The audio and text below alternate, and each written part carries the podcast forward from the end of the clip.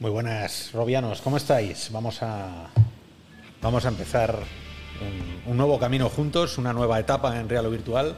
Esto que empezó como una broma con, con- Diego hace, hace, hace muy poco tiempo ha acabado con, bueno, pues ya veis aquí lo, más granado de, de la realidad virtual aumentada, extendida en, en España. Bueno, todo, todo esto tiene, tiene un comienzo, eh, se llama Ciudad Permutación, porque Greg Egan, que era un tío que, que escribió esta novela, lo veis, lo veis muy lejos porque estamos en momento COVID, además, eh, radical.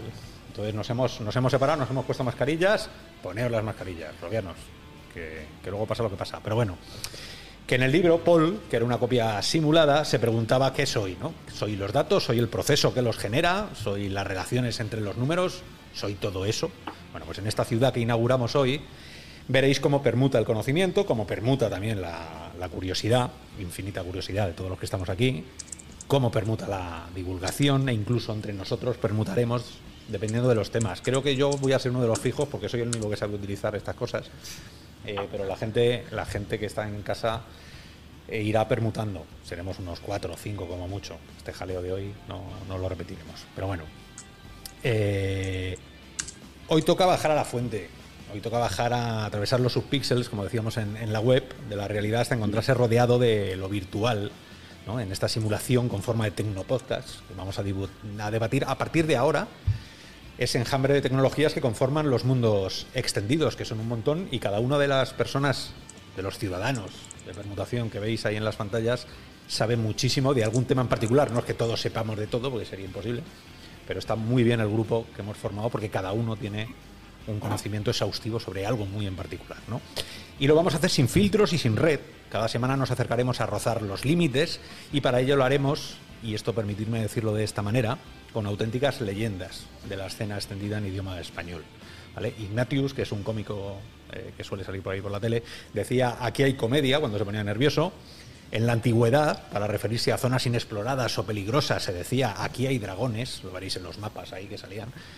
Bueno, pues aquí en Ciudad Permutación nosotros decimos aquí hay leyendas, que es toda la gente que, que estáis viendo conectada desde casa. Eh, podríamos empezar uno a uno, estábamos discutiendo, ¿cómo empezamos el podcast? ¿Cómo hablamos entre nosotros? Si, si empezamos a decir hola a cada uno, eh, nos dan las 11 de la noche y no hemos empezado a hablar de temas. Yo solo quiero dejaros los nombres, solo los nombres, ¿vale? Está Cintia Galvez, levanta la mano, Cintia. Ahí, Cintia. Rafa Pavón, presente, como la clase. Pedro Mujica, desde Canarias. Está Rocío Tomé. Está Roberto. Ahí. Parece que está en la nave espacial de Star Citizen, Luego está aquí, estamos eh, Luca Mefisto. Buenas, Luca. Eh, allí arriba del todo está Quisco. Está Miguel Ángel Cuadra. Abajo de todo. Está Diego. Y también está de Prado. Javi, ¿cómo andas? Muy bien. Muy bien. Bueno, pues eh, esto que era, esto era el, el- el impuesto revolucionario que había, que es decir, cada uno que. No hemos dicho que sois cada uno, porque eso ya dependerá de vosotros y nos iréis y iréis conociendo robianos a la gente según vayan pasando los programas. Hemos hecho toda una prediscusión sobre cómo presentarnos. Eso es. Y, a- Antes- y al final, al final, eh, un poquito de música, siempre un poquito de música, y las cosas van saliendo, ¿no? Pero bueno, eh, es muy interesante el, haber conseguido unir a toda la gente para, hablar del tema de la, de la realidad extendidas, aumentadas, mezcladas, batidas, aquí eh, cabe cualquiera, ¿no? Mm, sé que mucha gente en casa vais a estáis robianos diciendo, bueno, ¿y de qué van a hablar? ¿De qué van a hablar? Teníamos preparado un tema que era Luca venía con muchísimas ganas para preparar el tema, pero como somos 11, hemos decidido que le vamos a dejar un programa especial, que venga él. Vendrá él y espero que venga alguien más con él. Yo, yo, yo me vengo aquí contigo y, y tenemos una terapia de grupo sobre hand trekking. Eso. Y hasta que llegue ese momento, hoy vamos a hablar de la vida virtual, de el estado de, de cómo están las cosas, cómo lo veis cada uno de vosotros, eh, COVID, post-COVID, pre-COVID, eh, toda la, todo, ¿no? Entonces, eh, por ir dando voces y por ir dando temas. A mí un tema que es últimamente está- están saliendo muchas fotos, eh, hacia dónde va la, la VR, hacia dónde va la R. Si queréis, matizamos primero en VR y hablarnos un poquito cada uno y tomando la palabra. Yo voy a intentar moderar, pero va a ser difícil siendo todos. Hablarnos un poquito qué os ha parecido esas filtraciones de Quest, porque va a marcar mucho de lo que al final eh, va a ocurrir, y es que todas las aplicaciones y todos los trabajos que vosotros hacéis, que son increíbles, terminan en las manos de alguien, ya sea una empresa con sus usuarios, ya sean usuarios comunes, todo el mundo termina utilizando lo que vosotros hacéis. Y eso, en la realidad virtual, se traduce en algo que tienes que ver a través de unas lentes, a través de unas pantallas, que es el hardware. ¿no? Vivimos ligados, nuestro destino es el destino del hardware. ¿Qué os ha parecido eh, Quest? Os voy a estar dando la espalda para, poder hablar por el COVID. No es, eh, me, tenía que haber puesto aquí una esta de patrocinio o algo que. Eh, ¿Quién quiere empezar a, matizar? Yo desde luego estoy muy pendiente de, de, ver qué anuncian.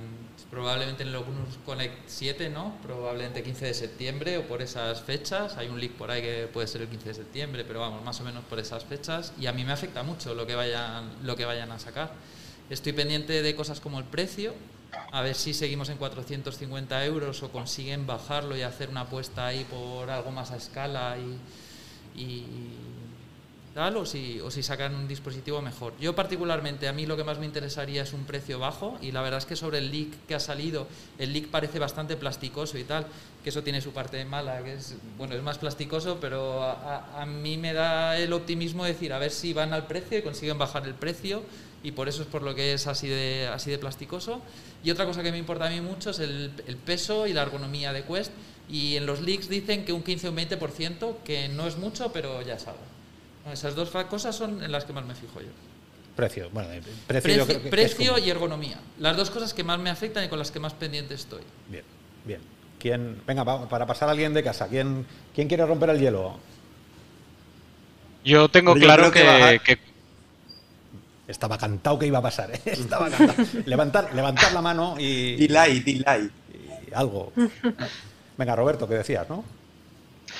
Sí, yo, yo quería apuntar que creo que lo importante va a ser que consigan meter en precio bajo, como decía Diego, unas Quest que sean un poco más básicas en cuanto a hardware, que mantengan las características principales del Quest 1 y que les hagan más asequibles y que cubran ese gap que han dejado con la discontinuidad del Oculus Go, ¿no? Que al final mucha gente estaba tentada, mucha gente se compra el Oculus Go y al final es, es un hueco importante porque la gente no quiere gastarse tanto dinero, ¿no?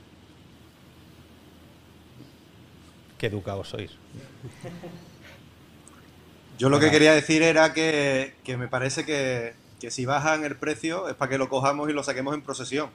Porque realmente ya las Quest en sí tienen un precio muy reducido para lo que técnicamente cuesta elaborar ese tipo de, desarrollo. Entonces, si además ahora le van a poner unas lentes que, son un poquito mejores, si además eh, rebajan el, peso, que todo eso conlleva eh, también quizás en el precio a la hora de elaborar la electrónica, eh, hacerlo todavía más barato yo creo que va a ser difícil, aunque si lo consiguen ya os digo que, sería para hacerle una escultura, vamos, a, los de Oculus. Sí, yo no tengo tan clarísimo que vayan a bajar, no tengo tan clarísimo que vayan a bajar el precio. Yo creo que a lo mejor lo mantienen, pero bueno, si es 15% más ligero, pero encima pues estas cintas nuevas y tal son más cómodas, ya es un win. actualizarán seguramente también el chip yo creo que el chip viejo que están usando en las Quest probablemente le estará saliendo más caro que cualquier chip nuevo que haya ahora porque no habrá ya nadie ni siquiera fabricándolo. Entonces a lo mejor... Es que ni se fabricará ese. Claro, es que a saber de dónde están sacando los chips para hacer Quest nuevos. Eh, entonces yo creo que van a ir un poco a por eso, generar en masa, pero no tengo tan claro que vayan a ser más baratos. Creo que van a ser mejores, evidentemente, pero, pero más o menos mismo precio, me imaginaría. Por eso, porque es que como decías está me parece un precio bastante correcto. Y creo que Oculus tiene un ventajón como para, bueno, tienen tiempo para perder, digamos, en el mercado. Eh, por ahí arriba, Rocío, Cintia. Bueno, yo aportar que realmente si algo he aprendido de estar pues involucrada en todo lo que tiene que ver con eh, creación de hardware, por así decirlo, no exactamente de realidad virtual, es hardware médico, pero sí que he estado como metida un poco en el proceso. No tiene tanto que ver con calidad de, componentes como cuánto consigan industrializar. eh, todo, ¿no? Y yo creo que las primeras Oculus están muy orientadas a las primeras Quest a, como prueba de concepto, es decir, a ver cuántas vendemos, un poco tipos, vamos a ir produciendo, vamos a ir vendiendo, vamos a ver cómo, cómo va, ¿no? Después de toda esta prueba de concepto, yo creo que estas Oculus Quest 2 van más a industrialización y producción en masa para intentar eh, que haya más volumen en el mercado que intentar que sean mucho mejores o mucho más baratas, etcétera, sino que es ese paso a producción masiva en lugar de, de a cambiarla sustancialmente, ¿no? Eh, Rafa. Sí, o sea, hay. Yo creo que es, importante y es algo que, que, todos hemos experimentado cuando pruebas las Quest, que salieron en un punto en el que funcionaron increíbles, pero todos teníamos muy, muy identificados cuáles eran los puntos a mejorar. Eh, y eran, eran, probablemente haya unanimidad en los cuatro, las cuatro cosas que se quedaron casi obsoletas antes de tiempo o muy poco al salir.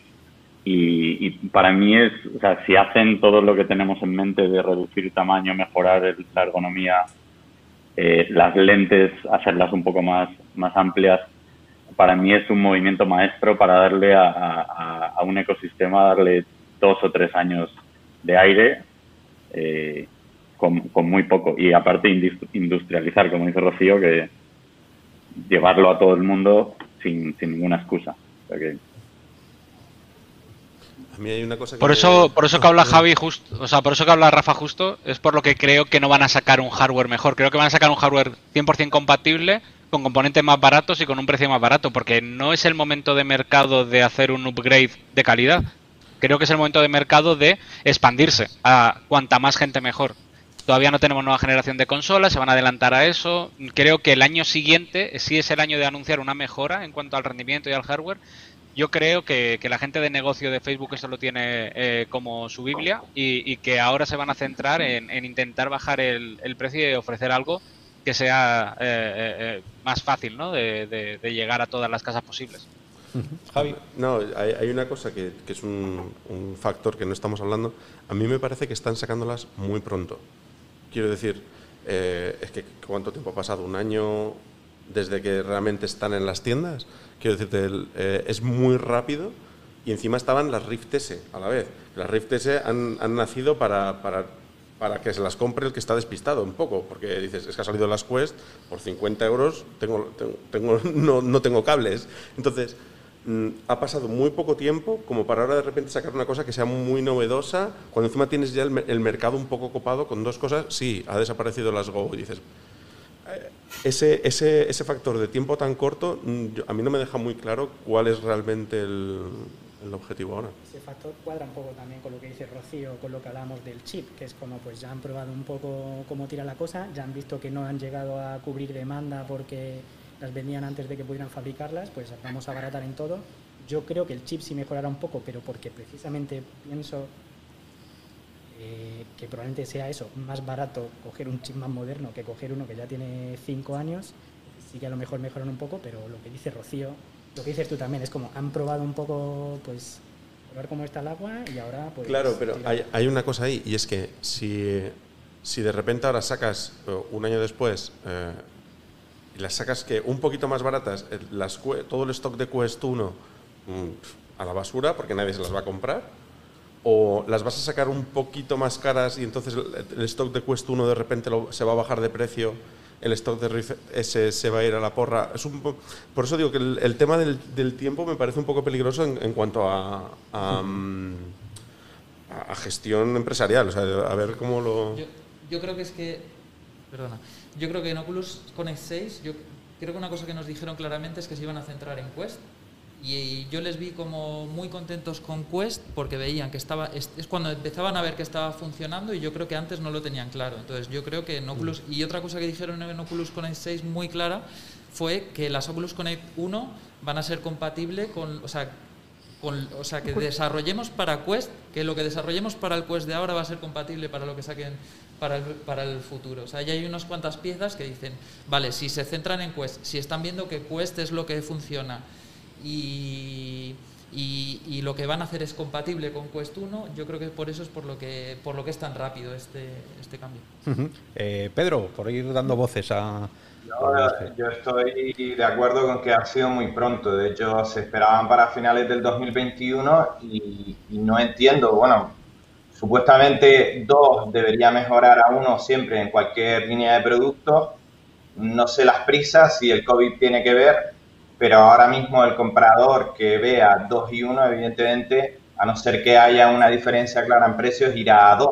Por tanto, el stock de 1, eh, el que haya, mm, tendrán que bajarlo de precio. Entonces, a nivel comercial, no lo entiendo bien, pero bueno, Facebook se lo puede permitir. Y a nivel de mejora en cuanto al hardware, pues se le supone que va a haber una mejora.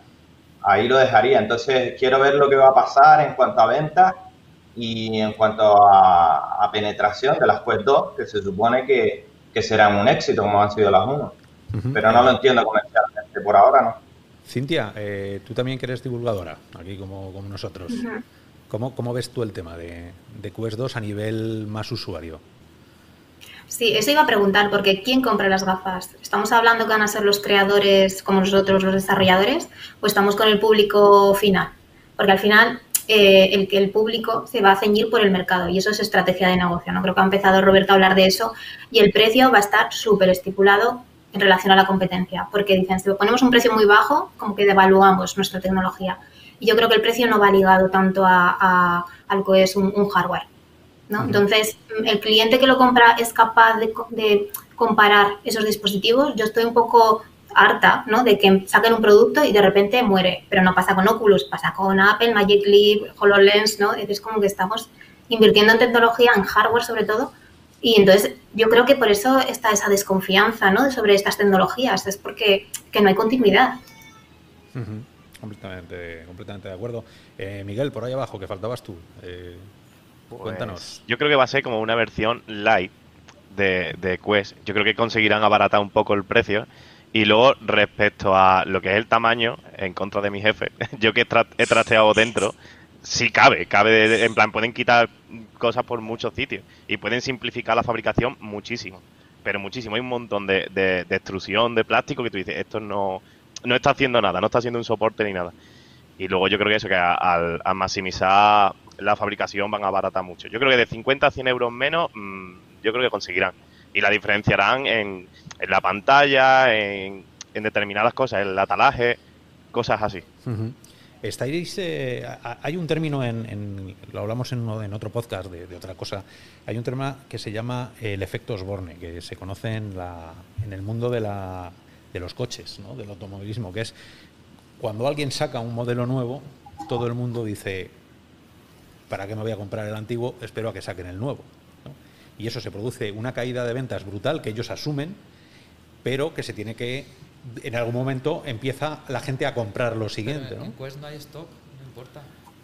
No hay, stock, no hay stock porque no quieren, no hay stock porque no pueden, no, hay stock, porque no debe en haberlo. Mi opinión, porque no sabían. Acércate al micro, En mi opinión, no hay stock porque porque tienen porque porque tenían desde el principio pensado fabricar pocos porque no sabían si iban a vender mucho.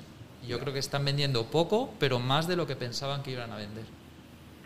Poco, yo calculo que a lo mejor un millón al año, dos millones al año, una cosa así. Pero esas son, eh, muchos de los que estáis aquí pertenecéis a un grupo de WhatsApp y ahí Diego de vez en cuando pregunta, hace, unas porras de las cuales yo nunca he visto el resultado. Porque sí, sí, sí, estuvimos hablando de, pues la, porra. Me, debí pasar cuando, sé que me preguntasteis, todos dijimos, nos vinimos un poco arriba, de millones. Bueno, bueno, no, no, no, yo creo que estuvo muy bien. Si ver las porras del... Si Sí, yo, yo dije 3 millones, yo sí que me pasé, sí que me pasé un poco, pero si ves las porras del año 2016, no, no tiene nada que ver, ahí sí que ahí sí que había diferencias muy grandes. Ahora yo creo que sí que ajustamos un montón más o menos a lo que Bueno, por aquí estaba en torno a un millón, en torno a 750, 700 eh, eh, Rafa, que sé que tú estás y, y, Robert que estáis en el grupo. Un millón y pico, creo que, creo que casi dos millones dije yo. Ay, joder. Yo dije 6, pero por ganar la apuesta si ganaba. 6 millones. Hombre, si, si, si, hubieras acertado la apuesta, te la llevaba Zuckerberg a casa directamente, el, premio. Claro, pero es que todo el mundo decía un millón, entonces no ganabas tanto. Pero todos estamos viendo, y, por lo menos desde aquí fuera, se ve que todos somos muy comedidos. Eh, so- ¿es, es autoimpuesto? Está, este, eh, ¿O es que estamos curados de espanto? Nos hemos llevado ya muchos palos. Ya sí. no es 2015 2016. eh. Por lo menos en este grupo ya llevamos aquí tiempo. ¿Qué, No qué- flipados, eso es. qué os diría, ¿Qué os diría Carmack? Imaginar, ¿Qué os diría Carmack si os los volvéis a encontrar en ese pasillo del año pasado que estuvo con muchos de vosotros? ¿Qué creéis que diría Carmack de este Quest 2? No tengo ni idea. Porque no ¿Dónde- está frikis, la Norman? verdad es que no- Sí, Norman, Norman vendrá. Hay gente que todavía no. Sí, es que, es que no cabíamos, de verdad. Yo aquí esto era un desmadre, no hay canales en la mesa. Eh, pero vendrá. Eh, pero Carmack. Lo malo de Norman es que igual, probable- vamos, igual lo sabe cómo es el cuerdo. No sé si podría hablar de. no me extrañaría, no me extrañaría nada que sepa cómo es el Carmack cuerdo. era un súper defensor de Go, de vídeo, Sí, etcétera, etcétera, y, ha tenido un mogollón de peleas internas y ha perdido al final. Carmack Sí, sí. promueve, yo creo, precio bajo y cosas accesibles y un software súper optimizado para sacarle el máximo, el máximo partido a eso, ¿no? Eso es. Sí, yo creo que, y aprovecho un saludo para Norman, eh, ya te veremos por aquí. Comunitario. Eh, o sea, Red Matter en concreto es un, pues un juego que ha demostrado que, que- que sí, que va a mejorar la tecnología, pero en realidad no hay tanta gente exprimiendo al máximo las capacidades del, S, del casco y eso es, al- como dice Diego, es un poco lo que busca Carmack más bien. Hacer cosas más pequeñas, pero que los desarrolladores él piensa que él, él habla como que todos, no- la mayoría de los desarrolladores estamos un poco mimados. Pues a lo mejor pues del mundo del PC, del mundo de las consolas, que ahora después viva la Pepa. Eh, entonces Carmack siempre desde el principio ha sido vamos a lo más barato porque un buen desarrollador de aquí pues se saca un Red Matter, por ejemplo. Y esa es la idea de Carmack, por ejemplo. ¿Cuánto tiempo habéis pasado todos intentando optimizar vuestra aplicación o vuestras aplicaciones? El 80% de mi tiempo de 70, desarrollo. 80. Yo, yo es que no soy tan desarrollador en ese sentido, entonces tampoco, tampoco he gastado tanto tiempo en... en O sea, tú le das, tú, tú, tú cargas Unity, Unreal, le dices Unreal, cortar y, yo blueprints a muerte. y blueprints. Ahí es, sí, señor. Y, y por ahí, por el metaverso, ¿cómo, cómo la cosa? Eh, Rafa, Eh, yo no suelo ser el que optimiza, pero veo, veo sangre cayendo. de la- cuando cuando toca, toca optimizar, eh, yo es que para, para un poco para presentarme también en ese aspecto, yo soy el impostor de aquí que no, no entro a- al código. Eh, pero bueno, como decía antes, mucha, mucha sangre ha caído en- con- optimizando. Bueno, seremos mitad y mitad, más o menos. sí, ¿no? Bueno, a ver, el optimizar hay que optimizar. Quien no optimice es que no, no está en este mundo y menos para meter algo en, una, en, un- en las quests normales. Vamos, eso es una locura. Pero eh, eso es lo que diría Karma. Yo creo que si Karma cosecharía la bronca a todos, os diría "Ah, desgraciados. Yo creo Nos las que echan. o sea, las quests son suficientemente potentes que si estás haciendo algo simple no hay que optimizar nada. O sea, muy simple, ¿vale? Para una demo y tal, pues con, con el ABC de la optimización sales adelante. Pero una cosa interesante que tiene Quest es como te pones a optimizar y eso empiezas a, a ganar y a mejorar y como que es que te puedes pasar también la vida. El problema optimizando para Quest también a veces es saber dónde parar, porque es que empiezas y siempre encuentras algo nuevo que meterle y más cosas que meterle y podrías parar y estar contento, pero como que admite muchísimos trucos. Eso, bueno, es un reto interesante, pero hay mucha gente que se pierde optimizando también porque es que es, es un muy interesante optimizar para esa plataforma. Claro. Eh, todos vosotros, no sé, ¿qui- ¿quién ha hecho algo para, para Quest? Eh, todos, casi Yo. todos, más o menos, ¿no? Eh, muy bien. Eh, no. encontráis, encontráis, eh, encontráis aquello, yo no sé si fuiste tú, Luca, en un Virtual Pixel o en algo que dijiste, y ya le hemos acuñado esa frase tuya, que era, la VR será móvil o no será. Esa frase no, No. es mía, es de Unai. De Unai, sí. De Es Unai. de Unai, Pues, eh, eh, eh, bueno, aquí el, la, el CTO de Digital Legends. nos, nos la la leyenda hemos... del desarrollo español, diría yo. desarrollador del comando, sí, en 3D. tiro. Pues eso nos la hemos tatuado, muchos pensamos Es que es así. Eh, no sé si vosotros, eh, Pedro, ¿tú crees que será, mm, si no es móvil, Debe serlo. Debe serlo. Se tiene que independizar de los cables y, bueno, se irá haciendo cada vez más vestible, como he dicho muchas veces. Eso va a tardar porque ya sabemos las limitaciones que hay en el hardware, pero el primer paso está dado, que era la independencia, hacer un dispositivo standalone que pueda llevar a cualquier parte. De hecho, veía un comercial, un spot hace par de días donde había uno con las Quest en, en un parque con el césped jugando y decía que era la única forma de jugar verdaderamente eh, con libertad, con espacio. Entonces sí, me grabo esa, cuando la oí en realidad virtual por primera vez, me la grabé también a Sangre o Fuego. ¿La VR será móvil o no será? Eh, Cintia, ¿tú crees que, que es móvil o no será también? Pues tengo aquí eh, una reflexión, un debate interno, porque creo que va a haber eh, dos tipos de, consumir la realidad virtual. Bueno, las realidades inmersivas, mejor dicho, ¿vale? Porque aquí también metería la realidad aumentada y mixta. Por un lado, unos cascos, como pueden ser que van completos, ¿vale? como unas HoloLens, cualquier visor, y luego otra que sí que va a ser, va a ser consumida eh, mediante un dispositivo aparte, que puede ser el móvil, ¿vale? Que en este caso no veo que sean cascos, sino que son visores, lo que va a hacer Apple, que no quiero meter aquí mucho, mucho spoiler y demás, pero eh, está viendo unos visores para, eh, para proyectar y ver estas, eh, estos contenidos inmersivos. Pero Estás haciendo spoiler, que eso va a ser, y vamos a hablar de AR dentro de un ratito. Pero, yo lo introduzco, ¿vale? Para que sepan un poco... Es que yo soy una chica, siempre lo digo, soy aumentada, a mí me apasiona, ¿no? Estas tecnologías inmersivas, con la virtual me pierdo un poco más, ¿no? Pero con lo que son las mixtas y aumentadas. Entonces, para mí... Em, eh, se van a crear dos tipos, dos formas diferentes de consumir estas tecnologías. Un juego que va a requerir eh, procesadores y hardware, que va a ser un tipo de consumidor, y luego otro que va a usar estos visores para tiempo, para otras aplicaciones más livianas. Y ahí sí que lo veo que sea eh, que utilicemos el móvil, ¿no? Para conectar con, este tipo de, bueno, pues este tipo de experiencias. ¿Y Roberto ha salido ya de, de la velocidad de la luz o sigue? Estoy aquí con, con el Hyper Speed puesto todo el rato. Ah, que, ¿Tú qué? ¿Qué dices? ¿Móvil? ¿No móvil? ¿Será o no será? Mira, o sea, tiene que ser sin cables. Tiene que coger la potencia ya sea del propio visor o de la nube, pero no puede estar con un cable asociado a un ordenador o a una torre. Tiene que ser lo más móvil posible. La tenemos que poder utilizar en todos lados. Siempre digo que, que la primera realidad aumentada que, que yo uso a diario son los AirPods, porque eh, llevas el móvil en el bolsillo, no lo ves y alguien te va diciendo cosas por las orejas dependiendo de tu localización, ¿no? O sea, ese tipo de experiencias que a lo mejor se refería eh, eh, justamente que son más livianas y son estas, ¿no? O sea, las que usamos día a día, las que nos van recordando cosas, los asistentes no dejan de ser experiencias inmersivas, ¿no? De, algo que está ahí. Bueno, tiene que ser móvil por narices y lo de los cables obviamente tiene que ser algo del pasado. También el que se centre Facebook en, en Quest tiene que ver con esto, ¿no? O sea, ya sabemos que nadie quiere cables.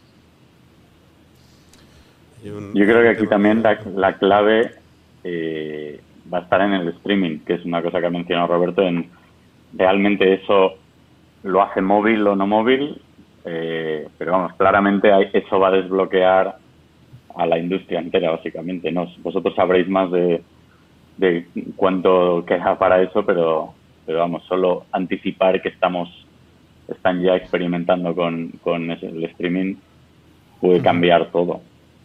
Eh, Rocío, que me llevas mucho la cabeza cuando decíamos, ¿habéis hecho cosas para Quest? Y decías, sí, sí, sí, sí. O sea, tú, eres, fan, entonces... A ver, tampoco he hecho tanto, he hecho una cosa. Bueno, pero... has hecho más que otros, seguro. Eh, pero fuera cables, entonces. Mm, a ver, justo estaba reflexionando porque es súper interesante todo lo que estaba diciendo Cintia y tal.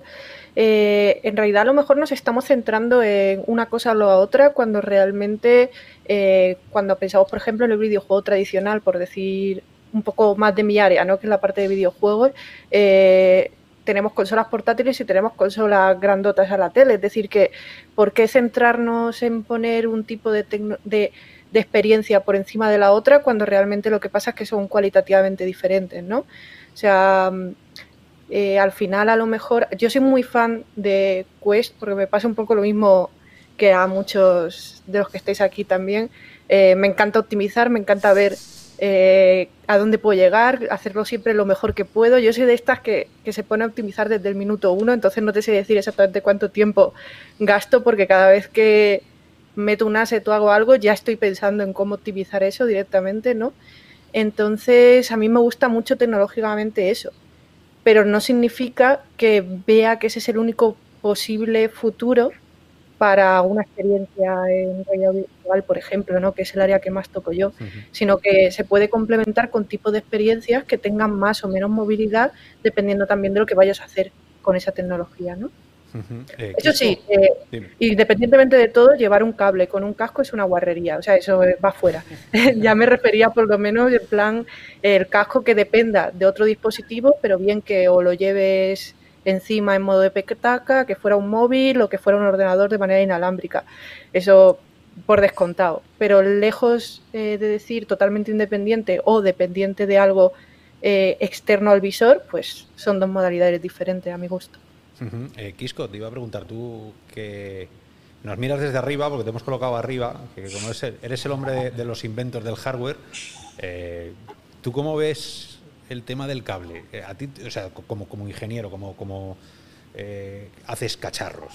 Tú te pones con eso y dices, ¿cómo quito el cable? ¿Merece la pena? ¿Por precio? ¿Por podemos? Eh, ¿No podemos? A ver, eh, yo es que creo que, casi todos los compañeros, eh, o todos los compañeros y compañeras, tienen razón en lo que están, en lo que están apostando. Pero, pero me quedo más con lo que dice Rocío, porque una cosa no quita la otra, es que son complementarias las dos. Porque hay determinados tipos de, de, sectores en los que van a demandar cables, pero evidentemente, como por ejemplo los simuladores de realidad virtual. Imaginaros ponerse unas Quest en un simulador que va a moneda. Eh, ¿Creéis que va a durar mucho las gafas en ese simulador si no lleva cable? Porque eh, es, difícil anclar un, unas Quest, por ejemplo, a un simulador eh, a día de hoy. Y después pasa otra cosa, también a nivel técnico, y, y mi compañero que está justo abajo, que también hace muchos inventos, incluso más que yo algunas veces, eh, que es Miguel, él os podrá decir porque él es un grandísimo apasionado del cable. Yo soy de los que prefiero las Quest, jugar en Quest, antes que, que jugar, por ejemplo, en otro tipo de, de gafas con cable, ¿no? ya sea Le- Lenovo, HTC, Oculus, etcétera. O sea, no solo una, sino cualquiera.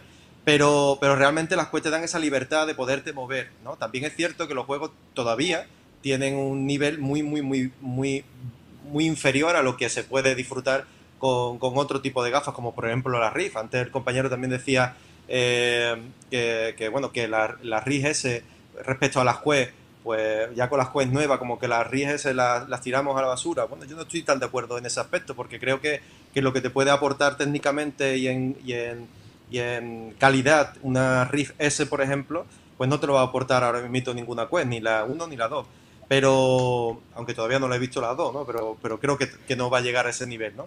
Y, y, bueno, yo apuesto pues por eso, porque las dos convivan, porque creo que, que es interesante que en un futuro, que todavía creo que quedaba un tiempecito, eh, podamos disfrutar de una realidad virtual con accesorios también, porque muchos de los accesorios van a necesitar del PC para tirar de él. Entonces creo que, que- que deben de convivir la- la- los dos tipos con, con cable y sin cable, porque además se necesitan yo creo que, que el uno al otro. Pedro, Pedro anda desde Canarias diciendo que, que Sí. viva el cable o muerte al cable. Muerta al cable porque a mí me suena y, y bueno, podemos debatir bastante, pero no es el objetivo de hoy. Me suena que estamos defendiendo el teléfono con cable frente al móvil y evidentemente el móvil mm, destruyó al teléfono con cable. Pero si nos remontamos 30 años antes estaríamos, es que yo sin mi teléfono de rueda y sin mi cable no es lo mismo porque la calidad de los móviles hoy en día no es la adecuada, además pesan mucho, tienen un tamaño infernal, ¿cómo vas a llevar un móvil que es como una cabina telefónica? Estamos creo que en ese debate. En 10 años más la, la realidad virtual debería evolucionar lo suficiente como para que el debate del cable haya desaparecido. Después también eh, el gran público va a preferir que el cable muera. Casos como el que acaba de decir Quisco, eh, de un simulador de vuelo, donde no pueda eh, realizarse un anclaje porque va a pero esos son casos eh, minoritarios. Si lo que queremos es que la realidad virtual se extienda a la mayor parte de la población, hay que darle facilidades, hay que darle ergonomía y hay que darle un dispositivo que sea lo más sencillo, que fue lo que ocurrió en 2006 cuando Steve Jobs hizo la presentación del iPhone. Ahí lo dejo. ¿Y cuán- cuántas cosas habéis intentado hacer todos en Quest y no habéis podido?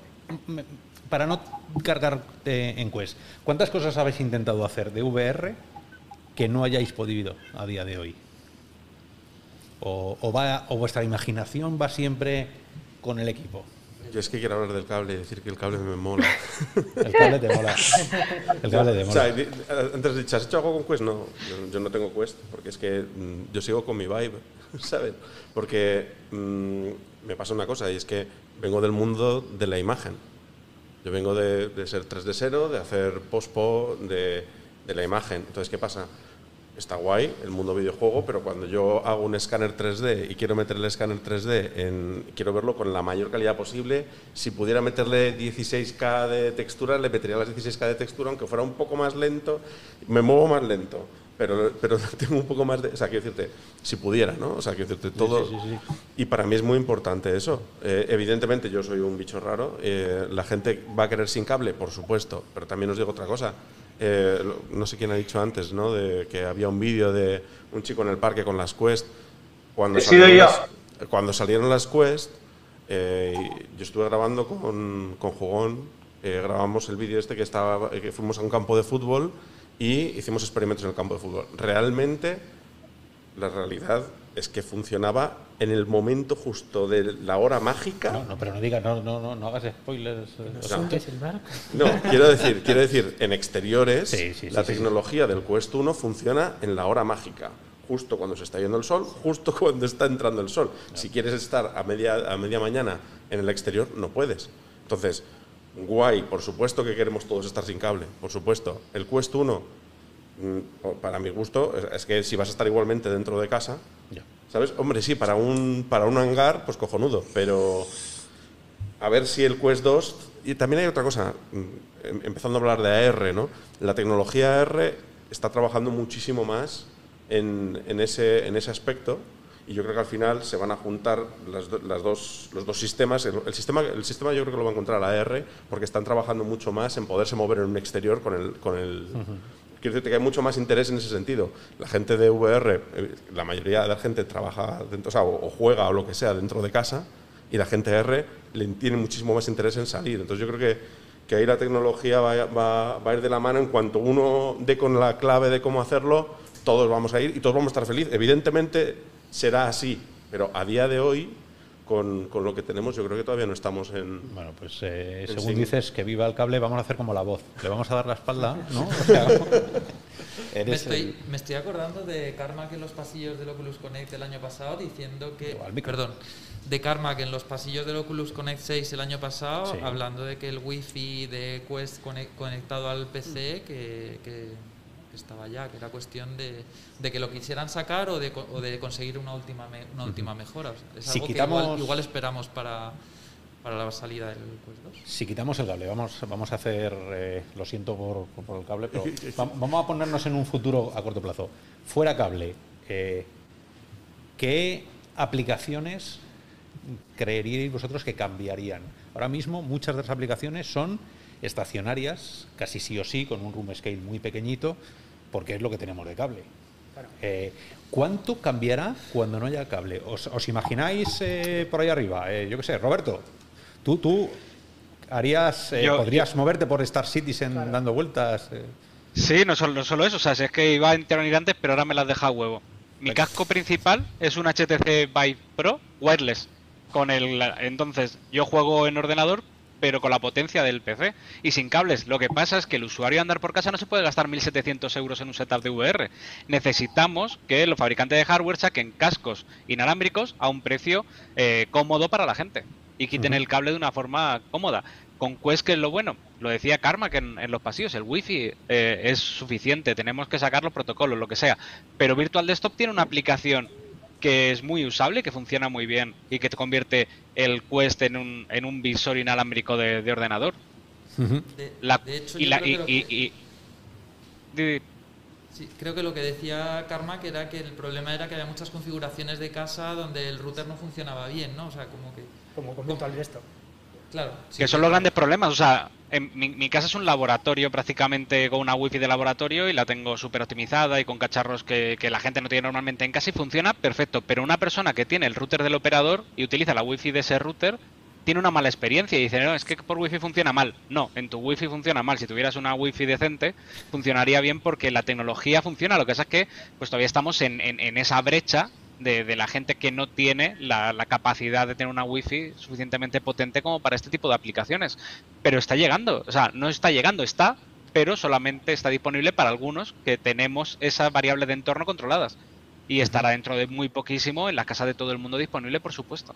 Eh, Cintia, que levantabas la mano. Sí, em, iba un poco a relación a lo que comentaba el compañero de, de, de igualar un poco eh, la realidad aumentada y la virtual, ¿no? En cuanto a dispositivos. Yo creo que ahora la realidad aumentada ha dado un, adelanto a la virtual, pero básicamente por la movilidad, ¿no? Lo que hablábamos del cable. Pero un punto más allá es porque eh, alguien pues me va a odiar por lo que voy a decir ahora, pero la realidad aumentada es más sencilla, por decirlo así. Las experiencias eh, son más sencillas para el usuario, necesita menos recursos que la virtual, entonces lleva a más consumo. Hay más inversión de pasta, adelantado. Punto. Son eh, entornos de problemas diferentes. Pero sí que ha sido un factor la movilidad, la accesibilidad, de que ahora lo puedo tener con un dispositivo móvil que me gasta mil pavos en el móvil, en el iPhone, pero no me va a gastar mil euros en un casco VR, ¿no? Claro, al final te dan diferentes funcionalidades. Pero creo que, el punto está ahí, que son dos, eh, dos concepciones, dos problemas diferentes. yo siempre digo que yo no soy de realidad virtual, a mí no me hagas, no me pidas de es que eh, los contenidos, las experiencias son tan diferentes y ya os digo que tenéis muchísimo mérito los que estáis a saco con la virtual porque es un entorno de un problema más complejo de, solucionar. Eh, Miguel, eh, ¿qué, has hecho además de cortar un cable con una tijera? ¿Tan desesperado andas o cómo No, a mí yo vengo de la, de la PC Master Race, así que yo estoy con, con el compañero a tope con el cable, por ahora. yo lo siento, pero a mí me gusta Quest, me gusta la libertad que me da, pero necesito ver bien el juego. No, no puedo ver ahí unos polígonos tan grandes, lo siento, no puedo. que no, no me da. Y luego es que la tecnología es lo que es, así que no podemos intentar que sea standalone y, y que mueva lo que tiene que mover. Es muy complejo. Y luego lo, de la AR, la de la AR, es verdad que ahora mismo consume muy pocos recursos, pero en el momento que queráis meter inteligencia artificial para traquear los objetos y, algunas cosillas más, ya, viene ya me diréis qué, hardware necesitáis, ¿eh? La nube, no hay otra. bueno, la nube, pero la nube volvemos a lo mismo. La nube quedan años, porque ah, no sé si habéis probado Google Stadia. Eso no va. va, Sí, sí. Yo de todo. Eh, Rocío. Sí, yo quería decir que a veces siempre saco este tema porque creo que a veces como desarrolladores y desarrolladoras se nos va un poco eh, la mano pensando que todo el mundo tiene una pedazo de habitación de 4 metros cuadrados para ponerse ahí con el casco o para dejar el setup puesto, ¿vale? Pero la realidad del 80% de los hogares que hay eh, son, por ejemplo, como el mío. Ya, o sea, yo como me descentre en el Beat me cargo el armario de al lado, ¿sabes? Es decir, y ni siquiera podría estar con VR medio bien delante de donde desarrollo, porque yo cojo un hueco de mi casa cuando juego que no voy a tener cerca del ordenador, porque al final estamos pensando que el futuro nos va a dar más espacio donde movernos y la realidad es que el futuro nos está haciendo vivir en espacios todavía más pequeñitos. Entonces, hasta cierto punto ya no me preocupa tanto el standalone para poder aprovechar espacio, el, em, y todo eso como pensar que no es tan accesible a día de hoy en cuestión de dinero y espacio como la consideramos nosotros, porque para nosotros es algo prioritario, es una inversión grande. Pero si nos paramos a pensar que es que una Oculus Quest es literalmente la mitad de un salario mínimo eh, y que a ver quién se puede pagar un piso que tenga un 4 metros cuadrados para poder dejarlo más o menos diáfano para jugar a las quests o para hacer lo que quieras, pues se nos va un poco, ¿no? Entonces tenemos que tener eso siempre mucho en mente, o sea, que tenemos la suerte de tener los recursos y no solo eso, sino que también es tan prioritario para nosotros como para tener reservado un espacio de la casa o hacer malabares dentro de la casa o tener en cuenta eso en el momento que vamos a tener una casa, ¿no? Incluso pues después de este momento optimista, después de este momento optimista, eh, todos vivimos en cuchitriles, es cierto, es cierto. Eh, yo no sé, Rafa, que, parece que llevas un tiempo ahí parado, siendo narrativa, que sé que te gustan las narrativas y, todo el rollo. Eh, ¿Tú qué cambiarías si, si de repente te decimos, puedes hacer cualquier aplicación que te imagines sin cable, vamos a ponernos en una calidad decente?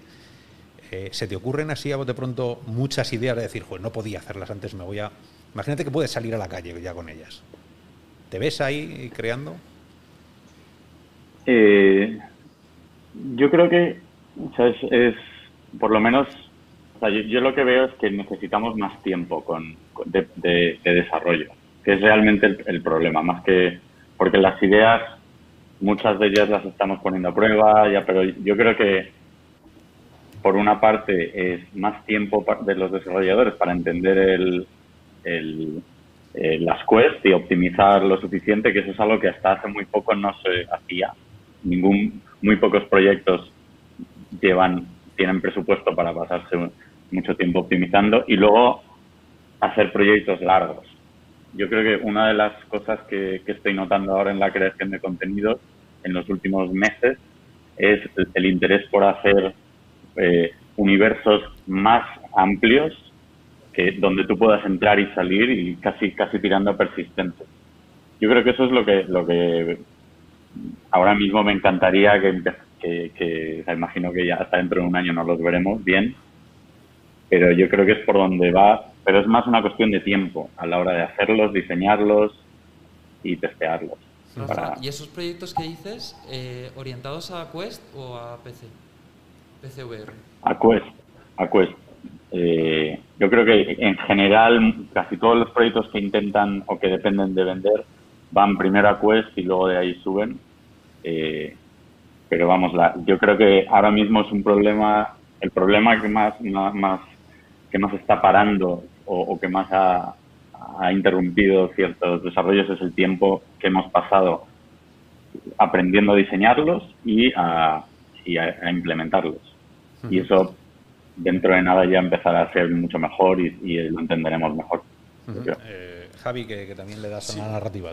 Sí, quería hablar una, una cosa que había dicho Rocío, ¿no? Y es que no recuerdo de quién es la cita, pero em, decía que a día de hoy, los que estamos metidos en este universo de realidad aumentada, realidad virtual, eh, pensamos en la realidad aumentada como el siguiente paso y como que es hacia donde tenemos que ir y no sé qué y no sé cuánto, ¿no?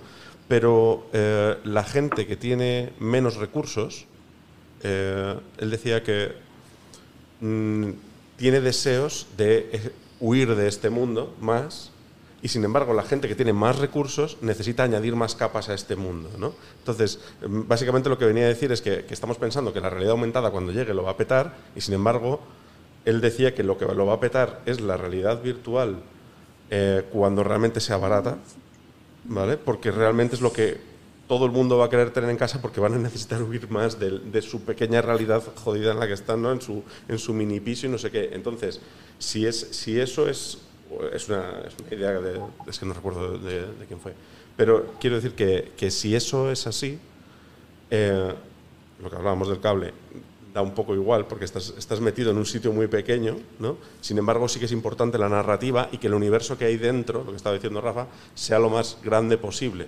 Entonces, eso sí que es interesante. Evidentemente todo el mundo prefiere que no haya cable porque es más cómodo, punto. Pero me parece que es una cosa muy pequeña en el sentido de, pues, que haces así. Sí, claro, te pierdes inmersión porque notas el cable, pero no veo tanta importancia en el cable o no cable, sino en por, para qué tenemos esa realidad virtual aumentada y, qué tamaño tiene internamente o qué hacemos, ¿no? O sea, a mí yo siempre lo he dicho, el siguiente paso tiene que venir de hacer hardware, o sea, hacer software útil para trabajar.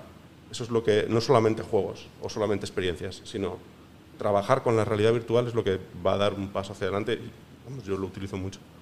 Eh, Pedro, por que tú eres eh, eh, eh, déjame preguntar. Voy a, voy a seguir, claro, tira, tira, tira, venga, tira. Vamos, pero un poco lo que estaba comentando el compañero Javi, eh, yo también estoy de acuerdo de que ese va a ser un salto cualitativo cuando se pueda trabajar bien, eh, no solo jugar, sino que se vea la versatilidad de las aplicaciones en, lo que es un ecosistema mayor que el que existe ahora. Ahí es donde la gente dirá, pues esto eh, tiene verdadera utilidad porque yo no juego. Hay muchísima gente que no juega y, y cuando les muestras lo que se puede hacer, les parece poco. Dice, ah, bueno, pues me voy a esperar. Y de cara a este mercado de consumo para que sea mayoritario, que es lo que todos estamos esperando, que de verdad no se vendan un millón o dos millones según la porra de unidades de Quest, sino que se vendan 100 millones, que eso sería el ideal, pues para que eso ocurra tiene que ser adoptado por la mayoría de la gente y que vean, ya sea como complemento de otro dispositivo como el móvil u otro, da igual, y que tengamos una hibridación entre realidad aumentada realidad virtual. Eh, al final, esta combinación a lo que llamamos realidad extendida, lo que tiene que ocurrir es que la gente lo tiene que ver útil. Las personas, primero, ya no solo en precio y en asequibilidad, sino que lo tienen que ver útil. Les tiene que facilitar la vida ya sea porque el run scale mejore, porque las aplicaciones crean, muestren un universo más grande, da igual.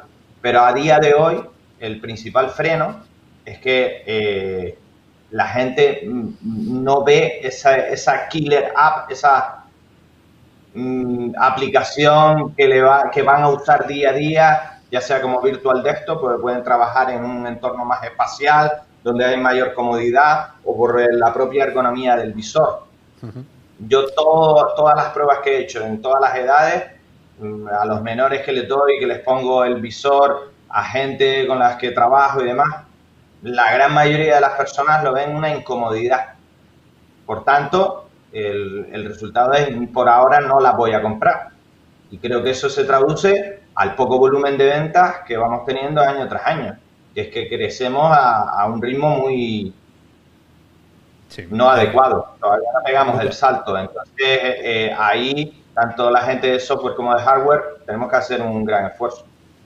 Luca, ¿tú estás de acuerdo? Eh, bueno, por un lado sí, pero quería comentar algo también a raíz de lo que ha dicho Javi, eh, que sobre el cable, ya por cerrar el tema del cable como que yo como creador creo que estamos muy centrados en gráficos, gráficos, más texturas, más tal, que bueno, que entiendo que...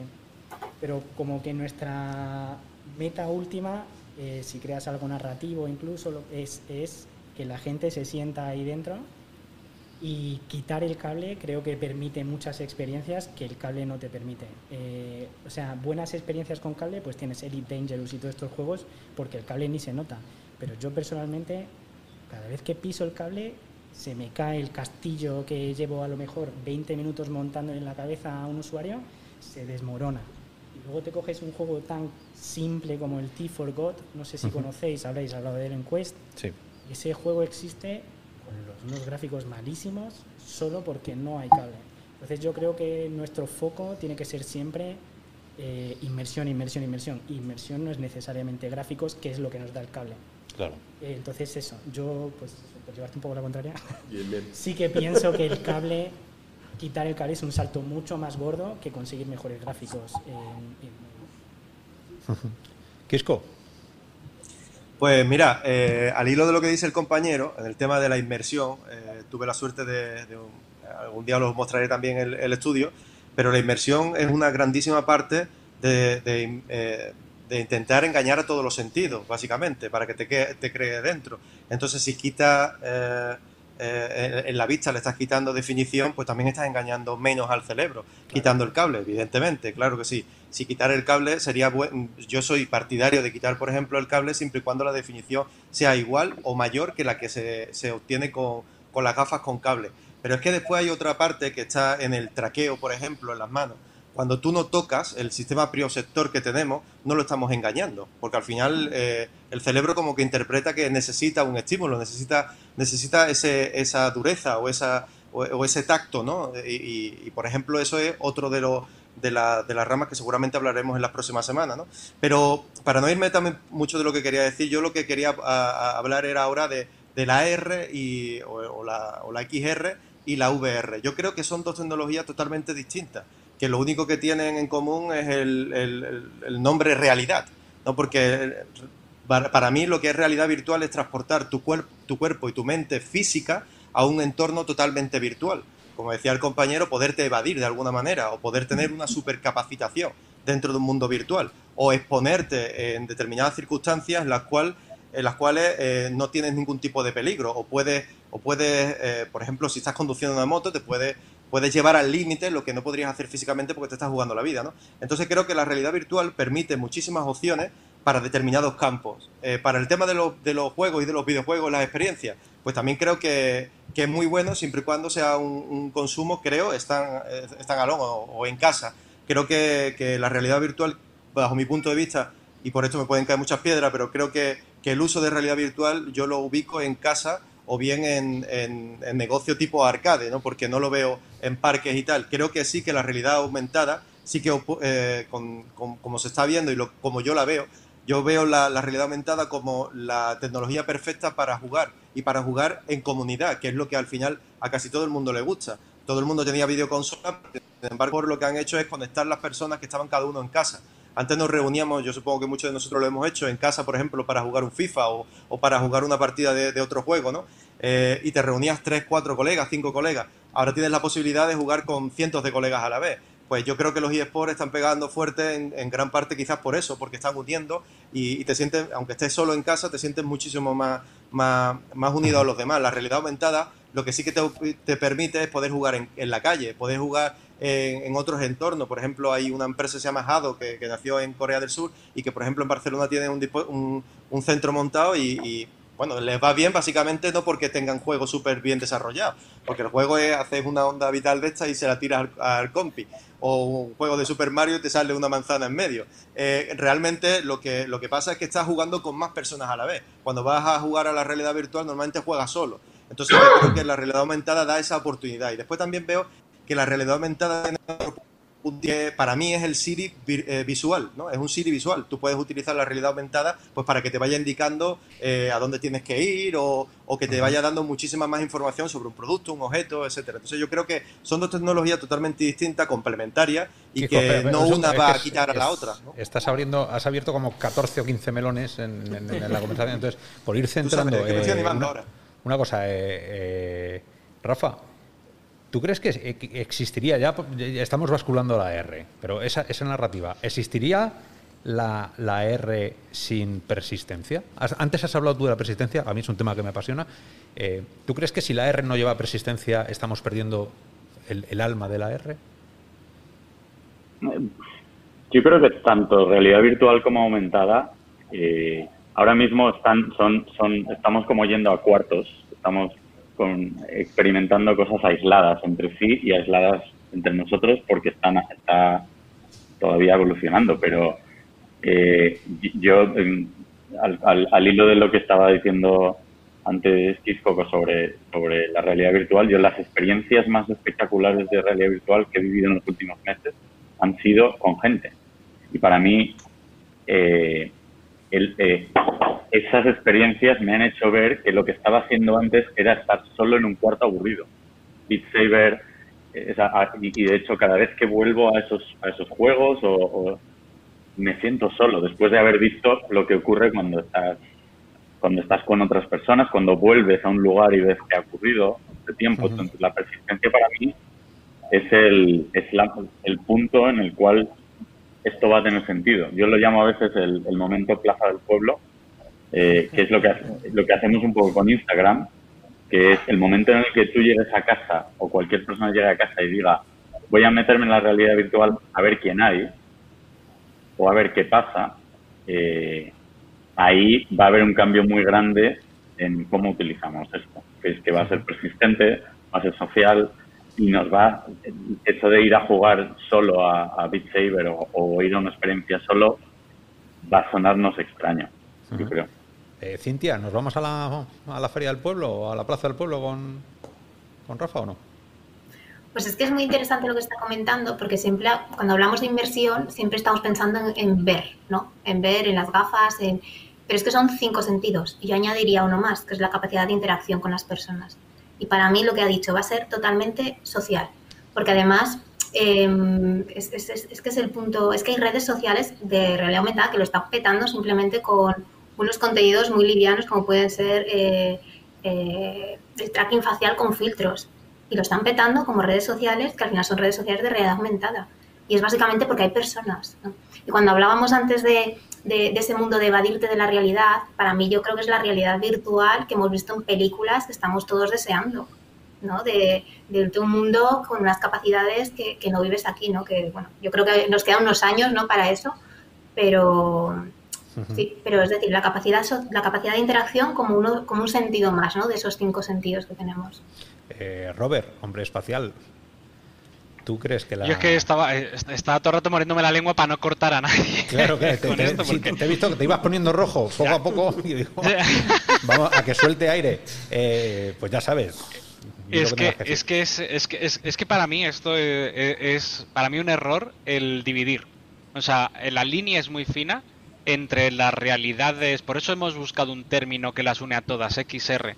Y hay una cosa que es para mí lo que la carretera que, las une, que es ese multiverso, ¿no? Eh, esa capacidad de si algo ha hecho bien, aunque sea una sola cosa Magic Leap, es explicar muy bien lo que ellos llamaban el, el Magic Verse, ¿no?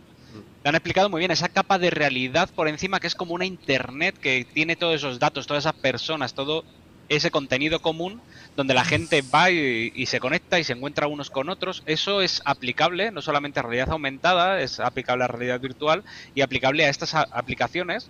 Unreal creo que Epic Games está trabajando mucho en este concepto de, del, multiverse, ¿no? De, cómo llegar a hacer una aplicación universal donde todo conviva junto, educación, eh, entretenimiento, porque solamente estamos hablando de entretenimiento mucho, ¿no? Nos estamos centrando demasiado en entretenimiento cuando esto es algo que ataña todo a, todo lo, a toda la vida, ¿no? Entera. Eh, decía Cintia, imaginaros aplicaciones que ahora son básicas en el día a día sociales y tal, el TikTok de los medios inmersivos. Imaginaros todas estas eh, tonterías, entre comillas, ¿no? que, vamos a ir viendo como aplicaciones que van a estar dentro de un todo, dentro de una aplicación universal, de, del, bueno, como ahora llamamos Internet a abrir un navegador, yo creo que en el futuro llamaremos eso, pues de alguna forma a ponernos un, un dispositivo que nos conecte a ese mundo inmersivo, ¿no? Eh, vamos a preguntar, si me permitís, que llevamos ya llevamos una hora y, pico ¿eh? y seis minutos, ¿quién lo iba a decir? Y, y, no voy a decir la palabra de problema, problemas técnicos, ¿no? No han salido ninguno. Estamos, estoy, es, surrealismo. ¿eh? Muchas gracias, Jorge. Que está, a Jorge no le veis, pero está el tío sufriendo ahí como un bellaco. Pero está saliendo genial. Em, quería preguntar, Ere, y queríamos preguntarles a, la gente que está en casa, a la gente que está en el chat, eh, qué piensan ellos, si es más social o menos social. Vosotros, eh, robianos, eh, sois más de, bueno, como, como, dice, la mitad. Yo creo que es un poco más de la mitad de la gente eh, tenemos que vernos las caras, tenemos que interaccionar con otros usuarios o vosotros huís a la, a la VR. Y yo dejo ahí la, piedra porque yo soy de los que huyo. A mí entro en un sitio no me gusta que haya gente, porque la gente la veo a diario. Entonces me, me encanta. Eh, ponerle. Aquí nosotros no somos youtuber, entonces eh, yo, no, yo no sé muy bien eso de qué es más uno. Poner más uno si os gusta, poner un menos uno si no. Pero sí que, sí que estaría bien saber vosotros en el chat que estáis pensando. Si sois más sociales o menos sociales, porque esto es una de las de la parte de ciudad permutación que va a ser troncal durante toda la temporada. Es la diferencia o la distancia que hay entre desarrolladores, eh, creadores y el público final, que muchas veces es así. No, no, hay una sintonía a veces, no hay un sincronismo. Y eso creo que vosotros también lo, lo notáis a veces, ¿no? Eh, bueno, Real o Virtual siempre estaba ahí intentando dar voz a los usuarios para que os digan a la cara, menuda castaña que habéis hecho, o oye, como mola, no, tiene que ser malo. Eh, entonces sí que, estaría saber si a vosotros os gusta más los social robianos o, vais, a, o vais a escapar. Eh, dicho lo cual, yo cerraría la puerta. sé que a Roberto le gusta que no haya que no haya diferencias, pero es verdad que la R está teniendo mucho protagonismo desde hace unos años en todas las ferias, basculó de la VR a la R, ahora si no tienes AR estás muerto. Eh, ¿Cuántos clientes, cuánta gente se acerca por vuestras oficinas? Porque todos aquí sois, eh, si no sois freelance, trabajáis en, el sector. ¿Notáis ese tirón de la R en general? De, ¿Vosotros hacéis AR? Venga, Luca, que ha, levantado la mano. Y, y, eh, vamos a hacer una cosa, porque como esto seguramente que tengáis mucho que decir, eh, no, quiero hacer listas, no me gustan hacer listas, pero ser efusivos con las manos, que luego no sé, como seis pequeños ahí, tirar algo o nos tiráis algo para saber quién, quién habla. De momento, Luca. Yo, bueno, comento un poco mi experiencia. Yo empecé, empecé con AR en 2010, eh, o sea, ya, pues, ya 10 años con eso. Me pasé VR en cuanto llegó el carro porque a mí la R no, no pues no, no sé, como que llegamos muy rápido a una meseta en la que ya no había nada nuevo, eh, y tal. Murió un poco la R, la VR, la VR metió el subidón, Pero, eh, y mis primeros trabajos como freelance hace cinco años eran todos VR, pero los últimos dos años, de repente, nada de VR, todos los clientes querían AR, y ahora este último año, VR de nuevo entra con Quest y clientes pidiendo Quest, pero me he tirado dos años que un poco a mi pesar, porque aunque empecé y me flipaba la R, luego me enamoré más de la VR, solo AR. O sea, a los clientes de empresas y tal solo les interesaba R. Supongo que porque hasta que no ha llegado Quest no... Y ahora creo que ha llegado Quest, está volviendo a entrar el curro de, de, V- de- de VR y saldrá Apple y volveremos a tope con la R. O sea, es un poco Ujú. el ciclo. ¿Quién, quién agarra el guante? ¿Quién lo recoge? Eh, tú mismo. Venga, Diego. Eh, bueno, yo intento especializarme solo, solo en VR, y, pero a cada empresa a la que voy lo más probable es que, lo que o sea, muchas veces sí que me piden AR de, de móvil plano, quiero decir. Yo en realidad veo mucha diferencia entre el AR plano y el AR de, de headset. sí que creo que son dos medios distintos. ¿Vale? Entonces yo intento especializarme solamente en, en gafas y si puede ser un poco VR mejor, pero solamente en gafas.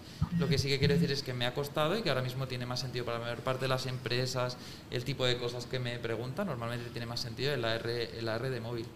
Pero para mí la nueva plataforma de computación que digo siempre, yo estoy hablando de, de gafas, que es lo que, lo que es otro medio y es, y es distinto. Yo veo, veo ahí una, una diferencia, ya sea AR o VR, pero con las gafas puestas. Ujú. Pedro.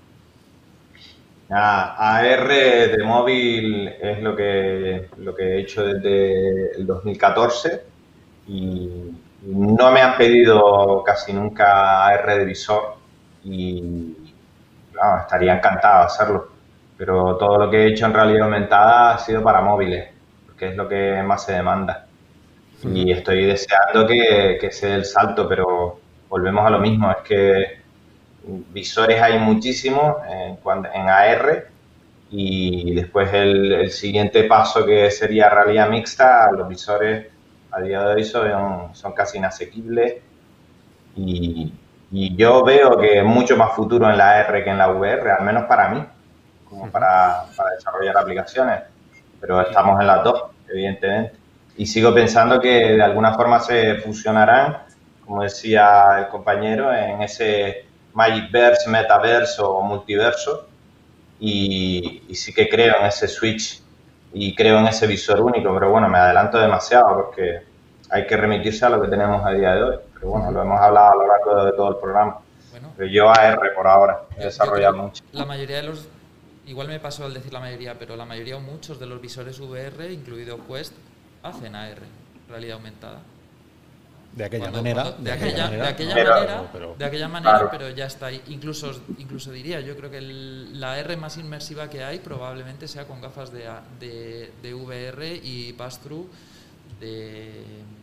No me acuerdo ahora mismo de los headsets, pero hay unos cuantos headsets por ahí que yo creo que son los que... y eso, eso. Sí, exacto.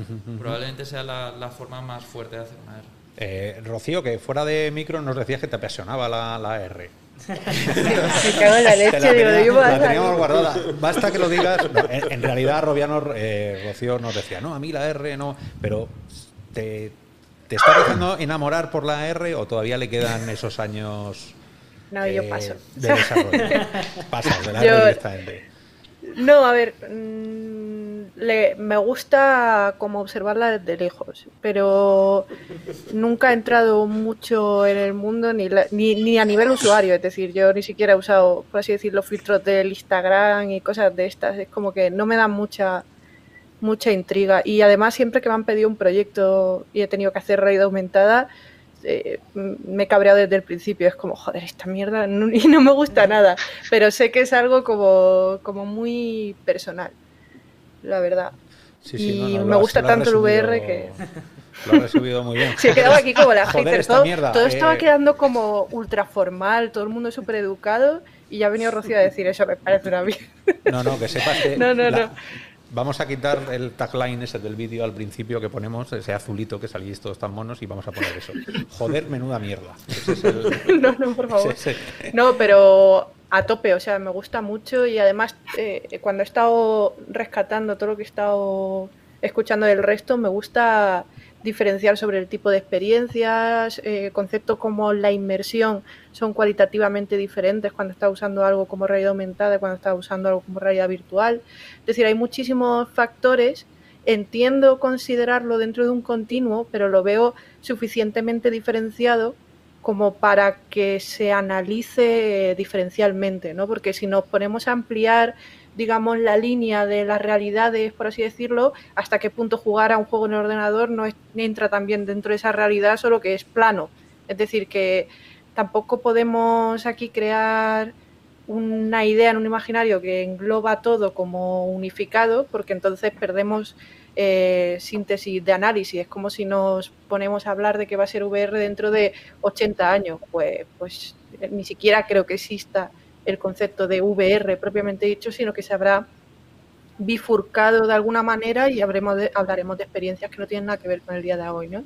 Entonces, me gusta el análisis un poco más con lo que tenemos ahora y flipándonos, pero lo justito, que somos mucho de fliparnos. O sea, un poquito, un pasito para adelante y ya está, ¿sabes? Tampoco nos volvamos aquí locos, que no tenemos aquí la panacea, ¿sabes? Sí, no, lo de, fliparse es verdad que es, además es muy de este grupo y es muy de que es normal. Nosotros, yo, nosotros en Real o Virtual hemos hecho unas plaquitas que ponen no hype. O sea, ¿no? Es, como, eh, tranquilidad, tranquilidad. Eh, la R, narrativa, ¿cómo está la cosa? En, ¿Cómo lo ves? A mí, yo, yo soy del multiverso, yo, yo, yo, apoyo la idea del multiverso. O sea, a mí me parece que, que generar contenido, o sea, los vídeos 360 en gran porcentaje luego se ven en YouTube, en plano, en el móvil o en, o en pantalla, ¿no? Y, con, generar un contenido que sea válido para, para todas, para, distintas plataformas, a mí me parece que eso, que eso forma parte del futuro, en el sentido de que em, sea independiente un poco el, la plataforma. Claro, estaba diciendo Diego, eh, lo, lo novedoso es el casco, por supuesto. Nosotros generamos para el casco, pero a la vez mm, a mí me pasó lo de estaba programando un juego de un, dominó y, me quité el casco porque estaba haciendo arrancándolo muchas veces y, me puse a, ver el dominó encima de la mesa ponía el casco encima de la mesa estaba haciendo pruebas con el dominó vale pongo un dominó y lo toco y no sé qué y le puse al dominó que me vibrase el mando y de repente me di cuenta de que yo estaba tocando un dominó invisible que yo notaba donde estaba en mi salón estaba superponiendo la realidad virtual con la realidad real solamente con lo que yo estaba sintiendo en mi mano. Yo, yo estaba sintiendo un dominó invisible con mi mano. ¿no?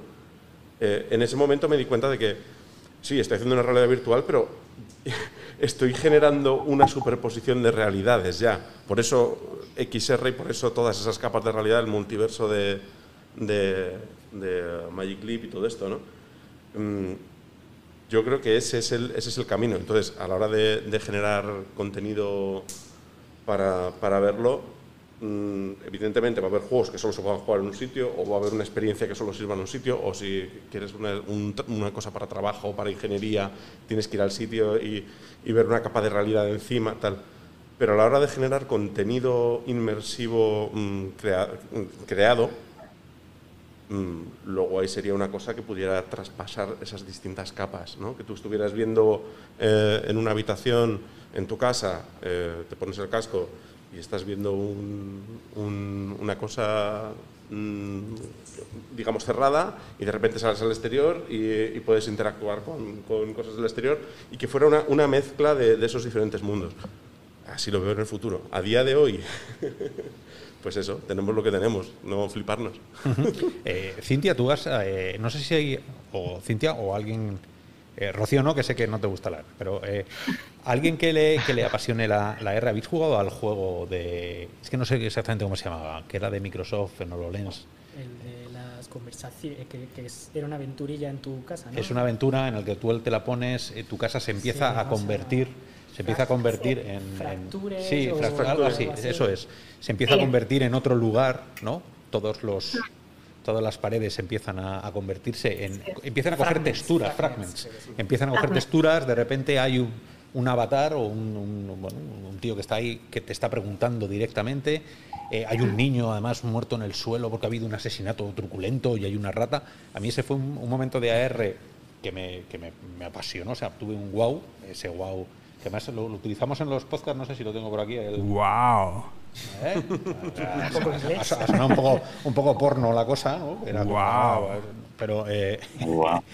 ese, ese wow eh, sí que me pasó. Eh, Cintia, ¿tú llegaste a jugar a ello o has jugado a experiencias que sí que te hayan dicho por esto me gusta la R? Sí, en ese, esa la probé porque tuvimos en la startup en la que estaba teníamos HoloLens y estuvimos desarrollando con HoloLens y la verdad es que yo flipé, ¿vale? Me pasaban algunas cosas inmersivas con ellas, que un poco bizarras, que dije, ostras, esto es, esto es el futuro. Con esa aplicación exactamente, eh, tengo una- tenemos una captura de pantalla en la empresa que era que uno de los avatares se me había sentado en una mesa física y estaban mis dos compañeros de pie, otro avatar se había puesto al lado de ellos y estaba sentado en la mesa, pero con chulería y todo, ¿sabes? Con una, eh, una pierna subida y la otra colgando y dije, te giras e incluso te asusta, ¿no? Porque dices, ostras, que es que técnicamente sé que, que has hecho un barrido, que, las, que hay una superficie plana, pero es que te me has sentado, ¿sabes? Al lado, ¿no? Y tenemos una captura de pantalla muy chula en ese aspecto con los dos avatares y los dos compañeros, ¿no? Y yo creo para mí que es la experiencia, ¿vale? Ese, ese juego para mí me, me marcó. Eh, es que yo soy, bueno, soy o era muy fans de HoloLens, ¿no? Y creo que para mí, eh, antes cuando hablabais del mercado, HoloLens eh, en empresa marcó un antes y un después, porque venía la gente a pedirte, decía que tenía unas HoloLens en la industria, que qué podían hacer con ellas. La gente compraba el casco y iba a las empresas en modo consultoría, oye, ¿qué puedo hacer con esto en mi empresa? Y fue una- un momento muy curioso, ¿no? Esto ya pasó, ¿no? porque fue cuando, cuando salió. Y luego con Magic Leap no sé si pasó lo mismo exactamente, pero sí que marcó un antes y un después de la realidad aumentada, en ámbito más de industria, ¿eh? no tanto de entretenimiento. Eh, Quisco, eh, a nivel Sí. hardware. Pues claro, se- nos estamos volviendo a flipar otra vez todos con, con la R, que esto es lo que, lo que nos suele pasar, hasta que llega el hombre del hardware y dice, "Ch, eh, ¿qué os pasa? ¿Dónde, dónde vais? ¿Sabéis lo que cuesta hacer eso? ¿Sabéis? Eh, de, primeras, eh, vosotros, la gente del hardware, habéis conseguido meter el famoso cave, las cuevas, donde antes se- hacían las cosas, meterlas en un visor. ¿Estamos técnicamente preparados para meter todo eso dentro de unas de un cacharrito tipo Apple, gafas, Ray-Ban. Pues yo creo que, que eso es más pregunta para mi compañero Miguel que para mí, realmente, porque él es el que domina el hardware y el software, y yo creo que, que debe de, reunir un poco la- las dos capacidades para saber si, si se puede realmente o no. A día de hoy, yo, lo que decía también la compañera Rocío, nos flipamos algunas veces más de la cuenta, yo creo, porque una cosa es lo que queremos y otra cosa es la realidad, lo que se puede y después lo que se demanda. Eh, ahora mismo, por ejemplo, estamos viviendo con el COVID, estamos viviendo un momento en el que todas las reuniones virtuales, que nosotros, por ejemplo, sí que hacíamos más de uno de nosotros, eh, ahora ya se está convirtiendo en algo, en algo más común, también por la necesidad un poco, ¿no? Pero a mí lo que me preocupa es que ocurra como Second Life, no sé si os acordáis de, de ese mundo virtual que, que quebró en el 2011, 2012 o por ahí, ¿no? En el que al principio pegó muy fuerte, pero al poco tiempo ya nadie se acordaba. ¿Por qué? Pues porque al final a todo el mundo también le gusta lo físico, eso de, de oler, de tocar a una persona, de sentirla, tal. Y entonces, pues, eh, veo que, que la realidad aumentada, pues todavía hay cositas que, que- hay que mejorar mucho para que tengan un sentido. Por ejemplo, con las HoloLens y con las Magic Leap, yo he visto muchas desilusiones en muchos empresarios, porque eh, también he visto muchas eh, flipadas, ¿no? De decir, wow, madre mía, me ha, me ha solucionado también, o me abre una puerta eh, buenísima por el tema de la ingeniería, por ejemplo, por muchos campos más. Pero sí que he visto, eh, por ejemplo, algunos vídeos que han hecho mucho mal, como por ejemplo ese vídeo que sale un doctor en el que sin cables y sin nada va un, a un enfermo y eh, le está mostrando pues, eh, pues su radiografía, su ecografía, su tal. Vamos a ver, eso a día de hoy es imposible. No se puede hacer. Entonces esos vídeos están haciendo también, yo creo que, que hacen un poco mal porque al, al final le estamos metiendo una idea equivocada al, al usuario final que a lo mejor no conoce tanto la- las técnicas. Nosotros en nuestro campo lo que sí que estamos trabajando desde hace un tiempo eh, son los simuladores XR. Nosotros estamos trabajando con simuladores que sobre todo para el tema de turismo, temas de deportes y tal, estamos empezando a, a estudiarlo, a trabajarlo y tal, que eso- creo que somos de las primeras empresas del mundo que estamos haciendo esta locura. Al final lo mismo na- a nadie le interesan los simuladores XR, pero bueno, nosotros por si acaso lo estamos tocando. Y otra cosa de la que también estamos, llevamos ya bastante tiempo eh, informándonos y haciendo algunas pruebas so- es sobre la realidad aumentada o la realidad mixta con holograma. Porque también tenemos un feedback bastante grande de que hay muchos usuarios de que si pueden utilizar la realidad aumentada sin ningún tipo de visor, ni, ni teléfonos móviles de por medio, pues casi que, que muchos de ellos también prefieren esa, esa posibilidad. Y si ya estamos hablando de flipada, porque lo de los hologramas todavía faltan muchos Pero tú no años. estabas diciendo pero que es una evolución. Pero si tú eras el primero que decías, no hay que fliparse, mira cómo has terminado la Hay que fliparse, pero por eso lo digo. el lema, Hay que ¿no? fliparse, ya digo también sé, la flipada digo. del hardware, ¿no? Vamos a hablar de Ya. flipada, pues de flipada también en la realidad mixta con holograma. Cuidado, que ya hay dos empresas en el mundo que están comercializando productos de, de holograma, lo traeré al programa. A uno de ellos además es compañero nuestro, es amigo y es de Australia. Y, y si él está de bien, pues y vosotros también queréis eh, ver esa tecnología y él quiere mostrarla, porque todavía no la, al gran público no la ha mostrado, pero sí que la está comercializando en pequeños eh, circuitos, pues, pues mira, eh, podéis ver lo que es realidad aumentada con holograma. Pero yo creo que mi compañero también tiene mucho que aportar en ese de si se puede o no se puede con la realidad aumentada ahora. Eh, Miguel, por referencias que te están Ah, vale. mentando. A ver, yo soy el que para a Kiko siempre, ¿vale? El, el que se flipe, ¿eh? Aquí, el que le dice, esto no lo podemos hacer. Eh, soy yo. Eh, no sé, a ver, a mí la R me gusta para el sector industrial, para trabajo y eso, pero es que meter en un casco la R tal y como la queréis, es que queréis muchas cosas. Es que queréis que traquee objetos, que meter en el espacio un montón... No, no sé, no yo lo veo complejo a, día de hoy, muy complejo. También es verdad que solo nos estamos centrando en los cascos y hay muchas más maneras de hacer R, como dice Kiko. Podemos utilizar proyectores, podemos utilizar pantallas holográficas, telas holográficas que hemos, que hemos estado trasteando también. Hay muchas maneras de convertir, de, de convertir el espacio físico y superponer espacio virtual encima. Eh, Eh, Roberto, mm, ¿quién tiene la culpa del- de, de- de que las expectativas no se terminen por cumplir? Y te lo, te lo pregunto como Virtual Voyager, como, como Grey School, como, como alguien que lleva Tengo, mucho... tengo una, tengo una respuesta, tengo una respuesta súper clara de la que todos mis compañeros van a estar de acuerdo. El dinero. Ya. Si hay dinero y hay tiempo, no hay nada imposible de hacer. O sea, tú ahora me dices, Oscar, hazme Ready Player One.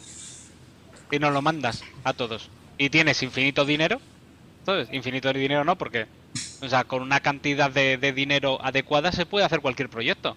Tú quieres hacer una plataforma de realidad aumentada donde todo el mundo utilice eh, habitualmente y a diario las aplicaciones que utiliza normalmente, pero de una forma eh, con una, de una experiencia de usuario buena y correcta, como nos lo venden en los vídeos de Microsoft o en los vídeos que nos estamos refiriendo, que son los que contaminan las mentes y los que hacen estos montajes y tal, realmente la tecnología está ahí. O sea, es un tema de, de- de- más de tiempo de desarrollo, de manos que se van a poner y de tiempo que cuesta hacerlo. O sea, no sé si alguien piensa que hay algo a día de hoy que no podemos hacer con el determinado talento, el determinado tiempo y en consecuencia el dinero que hace falta para ello. Te- te- te- la La gente del vacuna del te COVID. está...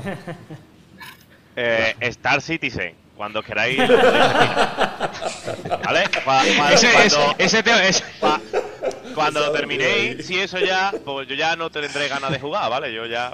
ese tema, ese, ese tema es para otro programa. Ese tema es para un Y, y- programa y- dinero no le falta, ¿eh? Y tiempo. No tienen tanto. O sea, lle- lle- llevan recaudados 300, 310 millones, creo. Creo que estaba Saúl en el chat que está viendo el programa y nos lo puede decir que es el hombre que se con sabe. 303 los millones, números, pero- Con 303 millones te monto yo el casco de AR que tú quieras. No, no, la, la ver- la verdad es que la verdad es que no, porque si te pones a comparar presupuestos de otros videojuegos, a- al final mes que hay videojuegos que cuestan 500, 600, 800 No, no, y no son entres, más no entres, pequeños y no son universos persistentes. Robert, no entres, que nos tiramos aquí hasta la, hasta la una hablando de... No, no, no. Yo sí quería decir una cosa. Hay clientes que nos han llegado a nosotros y le hemos tenido que decir que no se podía hacer lo que ellos querían. Es más, eh, tu compañero Edgar, que lo sabe bien en alguno de los proyectos que hemos presupuestado en algún momento en estos últimos años, ha ocurrido algunos momentos en los que ah, lo que quería el cliente no se podía hacer ni aunque pusiera todo el dinero del mundo, porque técnicamente no se podía ejecutar. Otra cosa es en software. En software, efectivamente, ahora mismito, eh, en software se puede hacer casi de todo. Además, vosotros sois unos grandísimos profesionales todos, la mayoría os conozco o he visto algunos de vuestros trabajos, son espectaculares. Y lo que hacéis, incluso con presupuestos muy bajos, es extraordinario. Aquí en España hay un talento muy fuerte en temas de la VR, tanto que, que me sorprende que no estemos ahora mismo siendo de los más punteros en el mundo. Hay otros países que a lo mejor tienen esos galones cuando a lo mejor técnicamente nos correspondería un poco más estar ahí. Pero nosotros como empresa de hardware, que sí que hemos participado con muchas empresas internacionales, lo que sí que vemos eso es que en software sí que se está preparado, sin embargo en hardware no. Y a veces, cuando se hacen las experiencias de software, se debe ver también qué posibilidades te ofrece el hardware. Porque a veces se quedáis corto en determinados aspectos y largo en otros. Que si queréis en otro programa, pues podemos hablarlo más, tranquilamente, ¿no? Pero, pero creo que, que, sí, que, que, hay muchas cosas que todavía por desgracia no se pueden hacer. Ojalá, ojalá se puedan hacer pronto, pero todavía no. Cada vez estamos... O sea, en software sí, te doy la razón, en software sí, y con determinados... Se pueden, por ejemplo, se pueden hacer eh, copias, ¿no? De, no con tanta calidad, con menos. Bueno, sí se pueden hacer, pero hay determinadas cosas que no. Por ejemplo, una de ellas, un parque de atracciones con realidad virtual, pues ya te digo que no. A día de hoy, no. ¿Por qué? Pues por la complejidad que tiene, porque hay muchísimas partes de hardware que es incompatible la una con la otra y que hay procesadores que todavía ni se han inventado. Entonces, hasta que no se invente, es como lo que decía antes Miguel, la nube, tal, que hay muchas cosas que todavía están en beta. Hasta que no estén todas bien funcionando en sí, pues no podemos decir si, si hemos llegado a ese punto, ¿no? Eh, Rafa, ¿tenemos que llegar a máximos? O sea, una pregunta primero a Rafa y luego quien quiera eh, meterse. ¿Hay que llegar a máximos? Que estamos diciendo siempre. Claro, si esto no se ve, yo prefiero que no. Eh, a lo mejor Apple saca unas gafas que son tres píxeles que se iluminan y es un comienzo, ¿no? ¿tú, ¿tú, te comprarías las gafas de Apple aunque fueran una pachanga, aunque fueran ahí un... Yo imagino que solo por la el impacto que van a tener en todos nosotros y probablemente profesionalmente pues nos tenemos que comprar. Eh, sería una pena, la verdad. Eh, conociendo a Apple, por lo bueno y por lo malo, suele... Eh, pero no sé, yo tengo también la, la sensación de que todo este hype eh, lo relacionado con lo que habéis estado hablando ahora, que, nos ha, a todos nos ha impactado de manera negativa muchas veces. Eh, ha cerrado estudios, nos ha hecho eh, supervivientes de, inmersivos. Eh, en el fondo yo lo leo de una manera positiva. En el fondo yo lo que veo es que la gente está muriéndose porque esto sea real. Y entonces se le va la olla a la gente muchas veces en lo que espera, en, porque no sabe las limitaciones, pero desde periodistas eh, hasta, los propios clientes que esperan que se hagan hologramas mañana y todo eso, obviamente en el día a día pues no nos mola ninguno, pero a mí me gusta que exista esa idea de que, de que ver que la gente lo está lo está deseando hasta el punto que, que, lo está soñando y eso hay que pues hay que limitarlo un poco, pero, pero es muy bueno. Yo creo que es buena noticia para a largo plazo para nuestra industria. Diego se moría por decir. a mí lo que más me gusta. La, Acércate al micro. Sí. A mí lo que más me gusta de la, de la VR es que pienso que la VR ya está aquí. Que no tenemos que estar pensando en si esto es posible, no es posible o cómo va a ser. Yo creo que la VR ha encontrado un market fit típico de, típico de startup ha encontrado, por lo menos diría con Quest, como último, último eh, algo con lo que arrancar la bola. O sea, un producto que vende, un producto que genera un ecosistema que, va a ser, que parece que va a ser capaz de mantenerse por sí solo. O sea, crear una plataforma donde... Eh, ¿Cuántos eran las últimas cifras de venta de software? Fueron 100 millones de, dólares de venta de software los primeros, los primeros meses y ahora no me acuerdo exactamente por estaba, pero Quiero decir, no hay que pensar en tecnologías que no existen. La VR existe hoy y encuentra un market fit con el mercado. Tiene usuarios reales, tiene desarrolladores reales que ponemos nuestro, que, podemos hacer nuestros productos y podemos ya ser rentables con lo, con lo que vendamos. Mientras que la R creo que está mucho más verde. La R tiene mucho potencial, pero la R de cara al consumidor no existe ese market fit no hay una plataforma medianamente, medianamente sana ni un dispositivo que se pueda comprar un consumidor de una forma, de una forma realista. Entonces son dos, dos estados muy distintos. Aunque la R la veo muy interesante y muy potente para el futuro, me gusta de la VR que es real ahora. Que ya existe, que puedes desarrollar una cosa, ponerlo en una tienda y hay consumidores detrás, millones de personas usándola de forma regular y, y comprando y gastándose el dinero en, el, en software. Eh, Pedro, ¿cómo lo ves desde allí? Eh, yo sigo pensando que, que, el móvil es ese dispositivo para la AR. evidentemente no están los visores como existe, como has dicho, como existe el Quest, que, que es lo que evidentemente ha cambiado, porque va a ser como el visor de la VR por excelencia y sí que va a, hacer que el sector ya por fin sea maduro, pero la AR sigue pegando fuerte y es posible que las eyeglass que esperamos de Apple eh, le den otro empujón más, aunque hagan nada, pero espero que hagan mucho más que nada, Oscar. Eh, ahí siempre me da mucho miedo a ver qué ocurre. Quizás no, pero tal como ocurrió con el iPhone, si Apple acaba sacando algo para realidad aumentada, por muy poco que haga, eh, va a ser que se vea mucho más.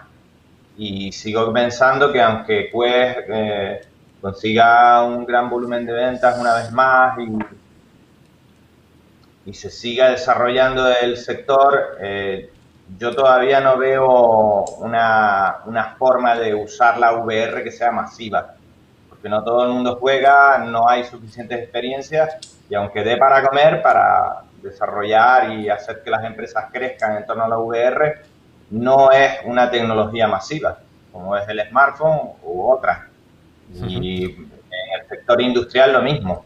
Eh, hablamos de que la industria 4.0 tiene como uno de los pilares la XR, que la AR tiene muchos usos en la industria pero es un porcentaje de la industria muy, muy, muy reducido a nivel mundial. Ahí lo dejo. Yo, por ejemplo, ahora estoy trabajando con eh, Quaker Houghton, que es una multinacional de fluidos para industria de maquinaria pesada, y siguen eh, pidiendo mobile. Les he explicado los usos de la AR, la posibilidad de visores, eh, posibilidad de hacer las mediciones que tienen sobre fluidos con realidad aumentada y, por ahora no es el momento para ellos. ¿Qué te han dicho? Porque no lo ven claro. El, ir más allá del móvil no lo ven claro. O sea, como Rocío, ¿no? Te han dicho un fucking shit, ¿no? Te han dicho más o menos diciendo... Eh, Rocío, ¿tú te comprarías las gafas de Apple? Eh, aunque fueran, ya te digo, un cagarro, un, algo, un gimmick. Yo no me compro nada de Apple. Así, eh, fácil, rápido en botella. sí, no comparto ese hype por Apple yo. Entonces. soy aquí como la hater disonante o algo así. De momento, a ver si me encuentro una pregunta que conteste. No, pero quería, quería contar una cosa también en la línea de lo de la peña flipándose con lo que se puede hacer con AR y tal. Y es una mini anécdota personal que yo creo que refleja muy bien lo que la gente se cree que se puede hacer y lo que realmente se puede hacer. Y es que en una empresa eh, nos estuvieron pidiendo cliente un holograma del tamaño pues, de, no sé, de un campo de fútbol, ¿no? Y claro, tenías que explicarle que no hay, o sea, que no puedes hacer un holograma con un campo de fútbol así en plan y que nos diera presupuestos, que lo que fuera. Que, esto es experimental, que esto no, se puede. Sí, sí, y era como, a ver, le hicimos hasta informes para explicarle cuál era el estado de los hologramas, ¿sabes? Que es un poco... Te voy a explicar cómo va el holograma en, el aire querían, querían un holograma enorme, como hacer un espectáculo que fuera todo holográfico, ¿no? Y cuando ya pues, nos pusimos serios, dice, pero a ver, enséñame un vídeo de qué es lo que quieres, o sea, enséñamelo, ¿vale? Eh, lo que nos enseñaron fue el famoso vídeo del dragón en un campo de fútbol. Sí, sí. ¿Vale? O sea, porque literalmente se estaba creyendo de que todo el mundo que estaba ahí estaba viendo el dragón tal cual ahí a Full HD en medio del campo de fútbol, ¿no? Entonces, yo creo que refleja muy bien lo que realmente podemos hacer y lo que realmente se puede hacer. Y es que si ya nosotros nos flipamos un poco de vez en cuando, imagínate la peña que es que directamente que no, no se ha puesto a lo mejor unas gafas en su vida o se ha puesto un rato las Go. Ya se cree que eso ahí se puede ver el infinito, ¿no? Entonces, eso es ponerle unas gafas, ¿no? Unas, unas gafas de Apple y un LSD en la lengua y le dice, pues flipa todo lo que tenga. El VR más realista. Inversión absoluta. Yo solo un pequeño matiz. Lo que dice Rocío sí que se puede. Fíjate tú, ahora sí que se puede. Bueno, hay una tecnología que te permite hacer eh, hologramas a gran escala con unas telas especiales. El problema está en que cada metro creo que está en unos 10.000 euros aproximadamente, cada metro cuadrado. Entonces, esta persona creo que manejaba en torno a 1.000, 4.000 euros para todo el estadio. Sí, pues con eso tiene para 40 centímetros. Como mucho. Para la, uña del dragón. La uña para la uña, para la uña del dragón. ¿Veis lo que os digo del dinero? El dinero, el dinero es todo, sí. Bueno, bueno. Pero bueno, también estáis vosotros. O sea, vosotros, que yo os conozco, hacéis cosas alucinantes con muy poco dinero. Que os gustaría más, y desde aquí hacemos la llamada de, de ser conscientes que las cosas valen su dinero, que esta gente ha estudiado en carreras y tal, que han tenido que pagarse la casa y que tienen que cobrar lo justo y necesario, ¿no? Y, y es, es verdad que es.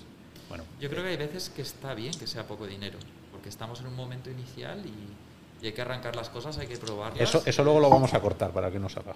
No, po- poco dinero quiere decir que, para hacer ciertas cosas que no son, o sea, no hacer un juego de 800 millones para VR no me parece adecuado ahora mismo, aunque es posible que se esté haciendo. Pero, Claro. pero es- mejor que sean 5 millones. No estoy hablando de sueldo, ¿sabes? Sino estoy hablando de. Yo creo que Pero mira, por, por quedado- poner un poco de... Con... Perdona.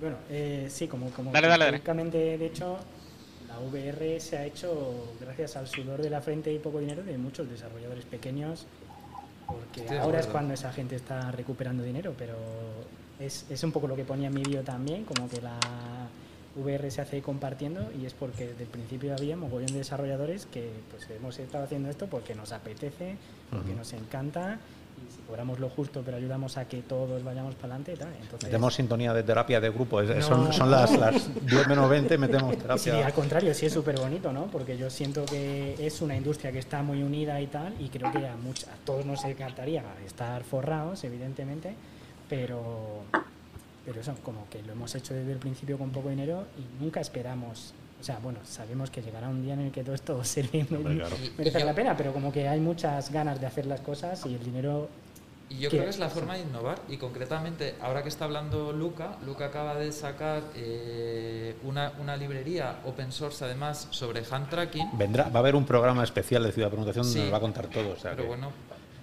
que eh, viene muy al caso. Que claro. es absolutamente puntera y nos enseña muchos cuando estuve trasteando y tal, te das cuenta de, de por dónde va el hand tracking y cómo utilizar las físicas, cómo manejar, cómo integrar en tu juego el mover una manilla para abrirte la puerta y para coger cosas y, y tal. Y eso no lo he visto en los SDKs de las empresas grandes que manejan billones de euros. Llega un, un desarrollador independiente que seguro que has tenido poquísimo tiempo para hacerlo, pero que tiene la idea, tiene la capacidad porque es la persona adecuada para hacerlo, plus y te lo planta.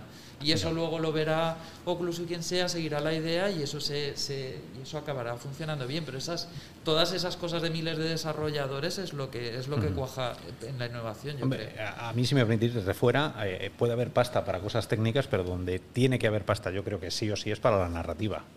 ¿no? Porque si no hay pasta, la narrativa es corta. O sea, esto es así. Es complicado porque tienes muchos, tienes un montón de, de personas. O sea, no puedes hacer, es, más complicado hacer narrativo uno solo.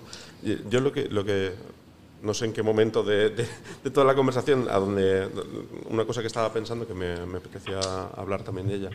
eh, los, los tentáculos que no son los evidentes, a los que está llegando también la VR o la AR, en este caso voy a hablar de AR, eh, todo lo que sucede ahora con los rodajes digitales. ¿no? Lo que ha pasado con, con el Mandalorian, que de repente, ah, en vez de grabar en un, en un estudio de croma, están haciéndolo con, con Unreal, utilizando pantallas detrás, que bueno, lo- podemos hablar de esto otro día tranquilamente, ¿no?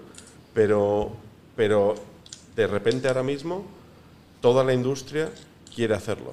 O sea, de repente es una cosa que, que, que están haciendo toda una nueva industria de gente y encima ahora con el, con el COVID más todavía. Porque gente que, antes tenía un- un- una idea para rodar en no sé dónde y no sé dónde dice, espera, si lo hacemos en un estudio podemos hacerlo, que antes no podemos porque es carísimo eh, estar gestionando que todas estas personas se muevan a un sitio.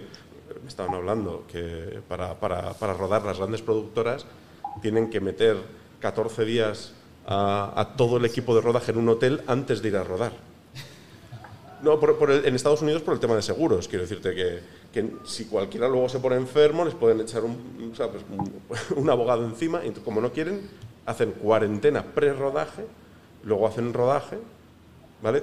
Todos juntos, todos sin separarse, todos en cuarentena entre ellos, ¿de acuerdo? Entonces, para evitar ese tipo de cosas, ha venido al pelo hasta dónde ha llegado la tecnología de Unreal, que estaba enfocándose en otras cosas y de repente ahora mismo es el boom. O sea, todas las empresas, eh, o sea, hay un montón de empresas que están intentando rodar mm, copiando ese concepto. ¿no?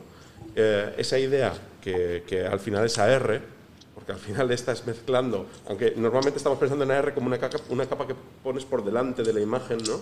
como que sumas la información por delante, pero aquí estamos poniéndola detrás hemos quitado el croma y estamos poniendo AR en tiempo real por detrás del, del, personaje, ¿no?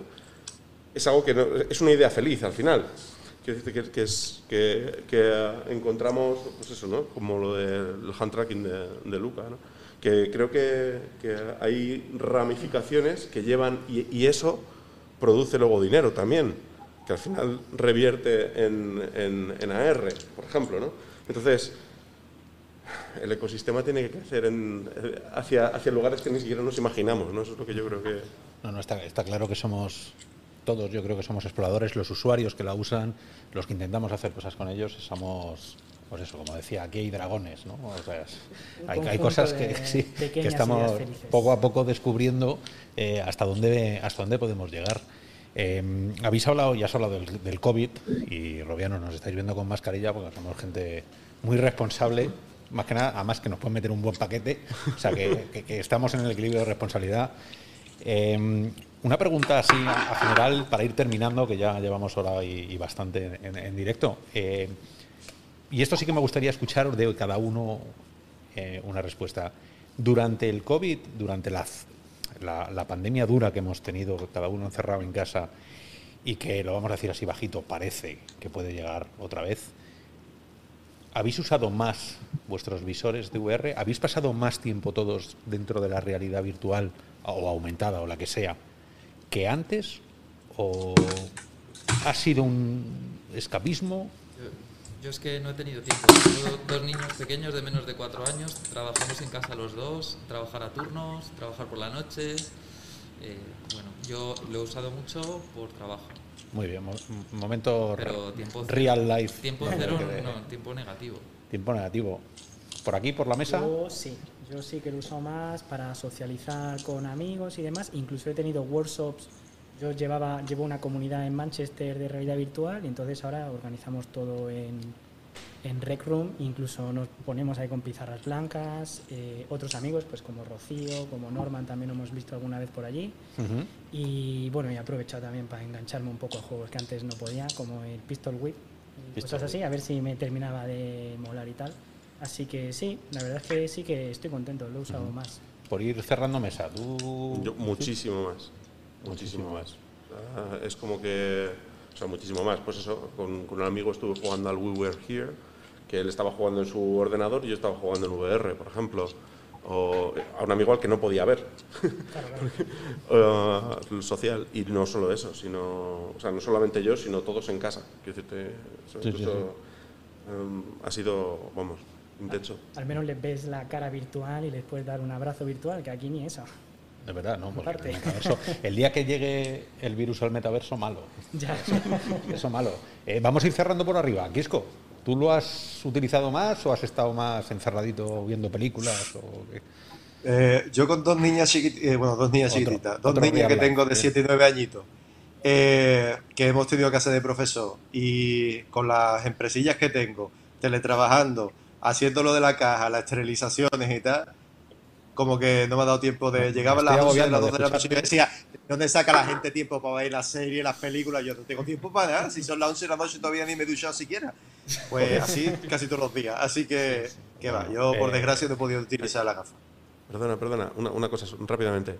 Para hacer ejercicio, quiero decirte, esto, el, el hecho de estar encerrado en casa todo el rato o sea, me puse un montón con, y al final con cosas que, pues eso, con el Beat Saber, con el... el por eso. Pues ese rollo. Sí. Estás encerrado en casa todo el día y, y, fue uno de los motivos de empezar al... Yo, estoy trabajando justo con realidad virtual y deporte, a ver si hablamos algún día de eso. No, no, seguro, seguro. Eh, vamos a ir, eh, Rocío, ¿qué tal? Pues ahí me llegaron las cuestas en, en, cuarentena, así que me metí unos vicios guapísimos. O sea, estoy el vicio y a tope y me pasé alguno de los que tenía pendientes, así que le he echado, pues puede que la mayoría de mi tiempo de ocio, que no es mucho, porque como el resto al final parece que teletrabajamos y tenemos más tiempo, pero eso es mentira. Así que... Sí. Bien, pero le has dado, ¿no? Le has dado. Sí. Eh, Roberto, tú además, de, lo que pasa es que Pues Star Citizen todavía no está en VR, que es una pena.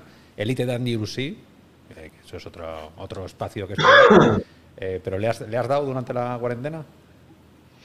Pues yo soy del Club Papis, 3 y 6 años, entonces también bastante limitado en, en tiempo, pero aparte de lo obvio del trabajo, sí que he hecho ejercicio con Beat Saber y Pistol Whiz por las mañanas. Eh, casi me he pasado que todavía no me he terminado el Alix, entonces también son un cerro de horas que le he echado ahí agachándome debajo de cualquier lado a ver si había mejoras. y, y sí, y Quest también le, me compré la, la fundita esta que, que no tenía para el sudor para poder hacer tanta actividad física con, con Quest y que no acabaran pringosísimas, ¿no? Porque Eh, eh, sí, Pero sí, hablaremos. eh, Cuando venga yo- Diego lo Más hablaremos. tiempo, o sea, es- es- más es tiempo, más tiempo que antes, sí. De verdad que hace seis meses, un año, hablar de deporte en realidad virtual, que a veces sacaba el tema, era como una locura. Todos los- hablarás con quien hablarás y Ujú. curioso. Eh, Cintia, ¿qué- ¿tú durante la pandemia has hecho uso? Pues soy otra del club de papis. Tengo un Ah, una niña de un que año. Así, mi vida es un horario, es un Tetris, ¿no? De conciliación, de trabajar de madrugadas, así que, como decía, no, justo me va para ducharme todos los días. Y 10 minutos, ¿eh? Tampoco te creas que... Hay 10 minutos de soledad, pues que, es- que vamos, que es el mejor momento. Pero no, pero sí que he notado una cosa a nivel profesional, que en septiembre eh, la gente viene con ganas de formaciones, de realidades inmersivas y me llama mucho la atención, ¿eh? Este año lo estoy, lo estoy viendo antes de COVID y ahora, bueno, pues pospuesto. Así que mi única relación ha sido laboral y, y charlas. Vale. Eh, Rafa, Yo, yo muchísimo, Ah. muchísimo. Yo no tengo, no tengo hijos y he estado completamente solo. Eh, y, y, bueno, te puedes imaginar, he puesto, o sea, también quería, en cierta manera, poner a prueba qué serían las quests eh, en una situación como la que teníamos de pandemia. He probado mucho, mucho deporte, como dice eh, Diego, hemos hecho el, reto de 30 días de Supernatural, que es una, una app de, fitness bastante divertida. Eh, he probado, ha, ha habido festivales de música eh, que han sido un poco más, si te digo la verdad. Hay, hay, hay cosas mejores y cosas peores, pero veo como que todo se ha intentado adaptar eh, un poco rápido. En algunos casos he, he probado The Under, Tempest, que es como obras de teatro con, con gente. He probado Adventure Lab, Dr. Crumb, que son como un escape room donde vas con amigos. Eh, lo he intentado probar todo y, y la verdad es que ha sido espectacular. Ah, y Alex, que todavía estoy con ellos. Eh, pero más como experimento social y la verdad es que sí, se pueden, muchas cosas se pueden reproducir en realidad virtual. Era mi hipótesis.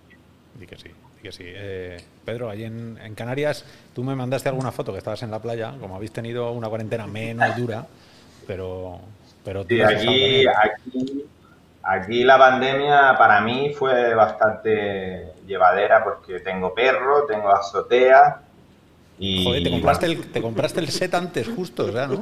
Claro, claro, o sea, máquina. lo tenía todo y encima tenía las Quest y las Rift S y tenía la lista que tú me pasaste de juegos que me los compré casi todos y sí, eh, sobre todo me aficioné al crit de boxeo, que era con el que hacía ejercicio, acababa sudando y con el corazón a mil y el Alex justo salió en marzo. Entonces me vino, pero genial. Y después también uso mucho el Virtual Desktop, que soy un fan, pero brutal. Y hasta que no acabo con los ojos rojos y la cara ardiendo, no, no me lo quito para volver a las pantallas planas. Y sí, la verdad que sí, la curva de incremento del uso de la VR fue pronunciada con la pandemia. Ahora ha bajado, pues ahora como tenemos otra vez vida social, así nos van las curvas de infectados, pues No lo digas muy alto, ¿no? Bueno, Ahora ya estamos lo que debemos, ¿eh? Nosotros estamos aquí con más en el que quede- reconfinamiento este que dicen que va a ser en septiembre posiblemente, Bueno, pues no, nada, podemos, pero no podemos acabar el podcast así porque, porque es de bajón. Eh, Hombre, para nuestra industria es subidón, ¿no? No, no no va a pasar nada. ah, también es, es verdad. Pero bueno, estábamos hablando de pandemia, entonces el- respecto al uso de la VR, pues ahora justamente viene una segunda tanda, una segunda ola donde vamos a usar, vamos a tener oportunidad de usar el visor otra vez. Eh, Miguel, ¿tú qué? ¿Le has dado A durante ver. la pandemia? Como no me terminan los desarrolladores Star Citizen, pues he tenido que buscar otra manera de divertirme. ¿Eh? Claro, normal. Pero está el élite, hombre, está el élite. Está el élite. Bueno, pues la, la verdad es que no, no tiene mucho tiempo. Kiko nos ha tenido esclavizados trabajando. Lo sabía. Es que sabía que lo iba a decir. Estás hecho un mamón bueno. Pero sí hemos trabajado, considerando en poner información delante de una pantalla AR, hemos trabajado mucho en AR. Muy bien. Pero no, no. ¿Que ta- ¿También has hecho ejercicio tú? Pues ejercicio poco, para que no vamos. Ejercicio poco. No, porque es que aquí, eh, vamos, he ido apuntando el ejercicio que habéis hecho cada uno y estoy por, estoy por pesaros hoy y pesaros después de la siguiente pandemia para ver si alguno es de boquilla, porque yo, no es por nada, os miro, bueno, ¿sabes? Y, y no, no parece que haya aquí habido mucho ejercicio detrás. No, no quiero decir nada. Durísima declaración. Durísima Sí, pero bueno, pero bueno. Hablando de, hablando de venirnos arriba, pues vale. Eh, bueno, Eh, yo soy mucho de correr. Y en VR, a ver, está bien, pero lo veo más como un juego como que hace deporte. bueno, ahí yo cuando hago seguro... deporte me desconectar de la pantalla, no ve a mi mundo. Yo ir por la calle y no. El aire pegándome en la cara y pum. Ya. Bueno, pues eh, te traeremos cuando, cuando venga Diego a hablarnos de todo lo que está haciendo, te traeremos como contrapeso, para que no se flipe tampoco uno, ni que, ni que nada. Yo estoy entrenado en, en- en pegar palos, ¿eh? Yo aquí ya tengo que aguantar quijo. Está bien, está bien. Tú sigue, sigue que te va a enterar mañana. Voy a sacar el, el látigo de las siete pues, colas. eh, yo creo que, que- que es, un buen, es un buen momento para ir dando fin a este primer programa de Ciudad Permutación, que ha sido, bueno, ha sido una, una pequeña fiesta entre, entre amigos. Eh, sorprendentemente no se ha caído nadie. Yo pensaba que íbamos a empezar y íbamos a terminar los que estábamos en la mesa, porque se ha venido toda la, toda la instalación abajo. Hemos aguantado como jabatos, o sea que bien. Eso quiere decir que estamos en el futuro. ¿no? Hemos hecho un programa entre 11 y no se ha caído. Sí, sí, también gracias a Jorge que está ahí dándole y que está dando todo el rato eh, para que esto funcione. Os voy a dar personalmente las gracias a cada uno, de verdad, porque es... Después de decir que hemos engordado no sé cuántos kilos. Fofos. Bueno, es, es- Oscar, tú, tú no has dicho, tú no has respondido. ¿Tú has usado más o menos la realidad virtual en la pandemia? pues eh, yo tengo familia, tengo perro, tengo jardín y aún así la he usado. Porque Elite Dangerous, que los que sabéis del espacio es una flipada de juego. De hecho, hablamos con alguien incluso del, del CSIC que trabajaba y que trabaja en la, en la ESA. Os quitan la VR ahora, ¿no? Eh, no, no, no nos dan Sí, piernas, pero con el parche, con el parche Sí. nuevo. Pero bueno, eh, yo me he hecho millones de kilómetros en la galaxia, me ponía las gafas y cuando me quitaba las gafas había estado en otro plano distinto, había estado viendo soles incandescentes. Una flipada en condiciones que luego mi mujer me decía, oye, saca al perro. Digo, pues es que estado ya en la, está en el espacio, ya que, que saque el perro solo. O sea que sí, que lo he, lo he usado como, como el que más y además me, me orgullo, orgullo de decirlo también. Eh, muchísimas gracias, Quisco, muchísimas gracias, Rocío, Roberto, Cintia, ¿quién más está por ahí? Pedro, eh, Javi, eh, todos ya se me van los. Eh, Diego, Luca, Rafa. Rafa, Rafa, Rafa. sí, sí, Miguel, Miguel. eh, es que os vemos lejos ya. Eh, muchísimas gracias y además empezamos. a- hoy empieza la permutación. Hoy empieza de verdad el, el cambio. El siguiente, la semana que viene estaremos cuatro, otros cuatro distintos la semana siguiente. No será este paseo que nos hemos dado, serán cosas muy concretas, mm, sin límite. Cada uno puede traer el paper, PDF que le guste, las explicaciones que tenga que dar, porque yo creo que hay una, hay muchísimas ganas de conocer cómo se hace la VR, cómo funciona la R y sobre todo de conoceros a vosotros cómo lo hacéis, que sois los mejores que lo vais a poder divulgar. Así que muchísimas gracias a, a todos por venir y nos vemos, nos vemos en siete días si la cosa va bien y si no, eh, pues nada, a la vuelta, a la vuelta del verano. O espero que no nos encierren otra vez en casa. Crucemos los dedos, poneros las máscaras todos, todos, rovianos. Un saludo.